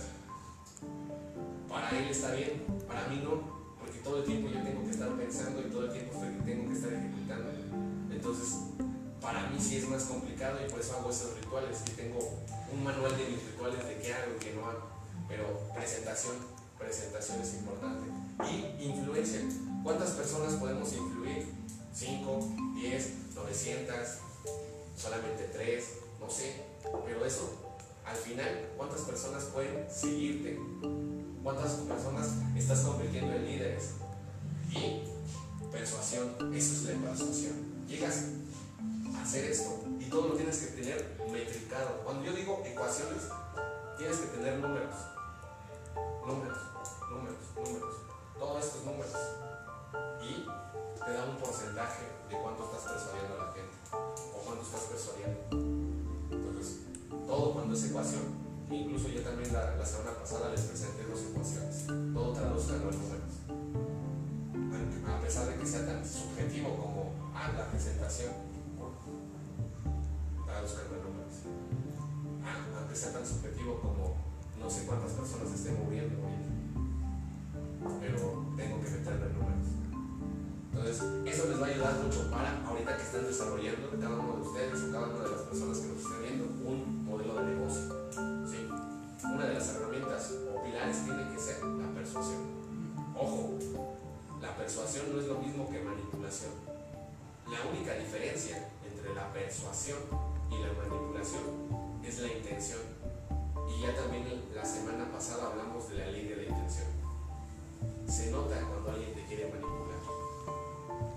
Cuando sabes del lenguaje corporal sabes cuando, cómo está pensando la persona sabes que te quiere hacer daño. Tienes un sexto sentido de ¿Por qué? Porque sabes oler te quieren hacer daño. Por eso es importante entender que la persuasión tiene que ver con la intención de hacer crecer a la gente, tratarlos de subir, lo que hablábamos a lo largo de la presentación, desarrollo. Pero si tú nada más los quieres manipular, tarde o temprano se van a dar cuenta de que los estás manipulando y no los estás llegando a hacer o a llegarlos a crecer. Entonces, por eso es importante la persuasión. Entonces, la única diferencia es la intención. Entonces, por eso es importante eso de la persuasión. Y veníamos ya a, los libros que les recomendaría de Business Model Navigator. Este es un libro en inglés realmente poderosísimo, está muy caro porque te ayuda a plantear, a hacer como una brújula de los modelos de negocio. Habla de aproximadamente 50 casos de modelos de negocio. Es un libro que realmente, por eso decía hace ratito que amo a Amazon, porque realmente te, te llegan los libros en tiempo y forma. Entonces, eh, igual, eh, este es el podcast que antiguamente les hablaba de Design Thinking, habla de varios casos prácticos. Eh, búsquenlo, así se llama, Design Thinking 101 y Las tribus, este es un libro también, este, este sí lo encuentran ya en cualquier lado. Este es un libro que salió hace, hace unos años atrás, igual estaba muy caro, pero ahorita ya se comercializó y ya está siendo muy, muy popular. Es el de Sid Coding y se llama Tribus. Este libro aproximadamente está como en 300 pesos, pero está muy bueno, está muy poderoso porque te habla de lo de los nichos, te habla un poquito de lo de los segmentos, cómo segmentar, todo ese tipo de cosas. Eh, y ahora sí, eh, uno de los, de los que realmente a mí me gusta es el de Design Thinking, Playbook, juguemos al Design Thinking, se podría decir. Habla ya específicamente de la metodología, habla de ya cómo, cómo puedes hacer tus mapas mentales, cómo puedes desarrollar el Design Thinking de forma más práctica. Eh, incluso es uno de los libros que realmente estos, son, estos, estos tres son los que nos costaron la cantidad que les decía anteriormente. O sea, ¿por qué? Porque estos libros sí están carísimos. Eh, estos libros están estudiados a través de las universidades y a través de modelos de negocios como lo que les decía de APG, Unilever. Entonces, sí son libros muy, muy buenos, pero sí son ya muy, muy prácticos. Pero realmente también es libros en inglés. O sea, no son libros en español. Realmente lo único que yo les podría decir de español es este. Pero sí, este, este evaluando la posición de Vicente, eh, también es muy poderoso porque habla sobre cómo plantear los modelos de negocio de forma práctica. Aquí es donde yo aprendí mucho lo de la parte de la experiencia del consumidor. Es un libro poderosísimo eh, y la última, diseñando historias. Esto es importante. Yo les decía muy al inicio, ¿por qué me tienen que creer? ¿Por qué me tienen que creer? Porque soy una, una de las personas que me he metido en tantos problemas, pero he salido al bate. ¿Por qué? Porque me interesa el, realmente los dos principios que les decía, el talento y la disciplina. Y he creado muchas buenas historias con las personas que, con las que he colaborado. Entonces, esto de diseñar historias les va a ayudar mucho a ustedes a vender lo que hicimos ahorita con, la parte práctica de los ejemplos. Entonces, este se llama Dice In Story. Igual es un libro poderosísimo. Eh, ese apenas estoy terminando lo de leer. Entonces eh, yo les recomendaría estos. Ahora ya aumenté. Anteriormente nada más eran 5. Estos ya son casi 6 eh, libros. Y van a ir aumentando. Pero sí que los vayan buscando, que los vayan teniendo. Incluso hay algunos como este que lo pueden conseguir en, esta aplicación. Kindle. Kindle. Kindle que es una aplicación para leer libros en línea. Pues se la recomiendo. Eh, abran una cuenta. Al final también les va a ayudar mucho porque ah, están poderosísimos cuando alcanzan a ver la información de primera mano. Entonces, esa es una de las recomendaciones. Traten de empezar a leer libros en inglés, libros en ese sentido, para que la información no sea la merma de la merma de la merma y, estés como nada más condicionado con la información que te quieren dar. O sea, digo, al final es mi invitación, sigan aprendiendo. Y pues bueno, eh, síganos ahorita ya en redes. A mí me encuentran como Mike Ángelo Vite en Facebook, en LinkedIn como Miguel Ángel Vite Martínez. Sí, ahí me pueden encontrar. Vamos a tratar ya de la, eh, en esta semana ya empezar a subir todo el contenido que tenemos y para que también lo puedan tener en estas, en estas plataformas. Y pues bueno, pues muchas gracias a, ustedes y pues un aplauso a ustedes por realmente seguir creciendo y realmente seguirse impulsando hacia adelante.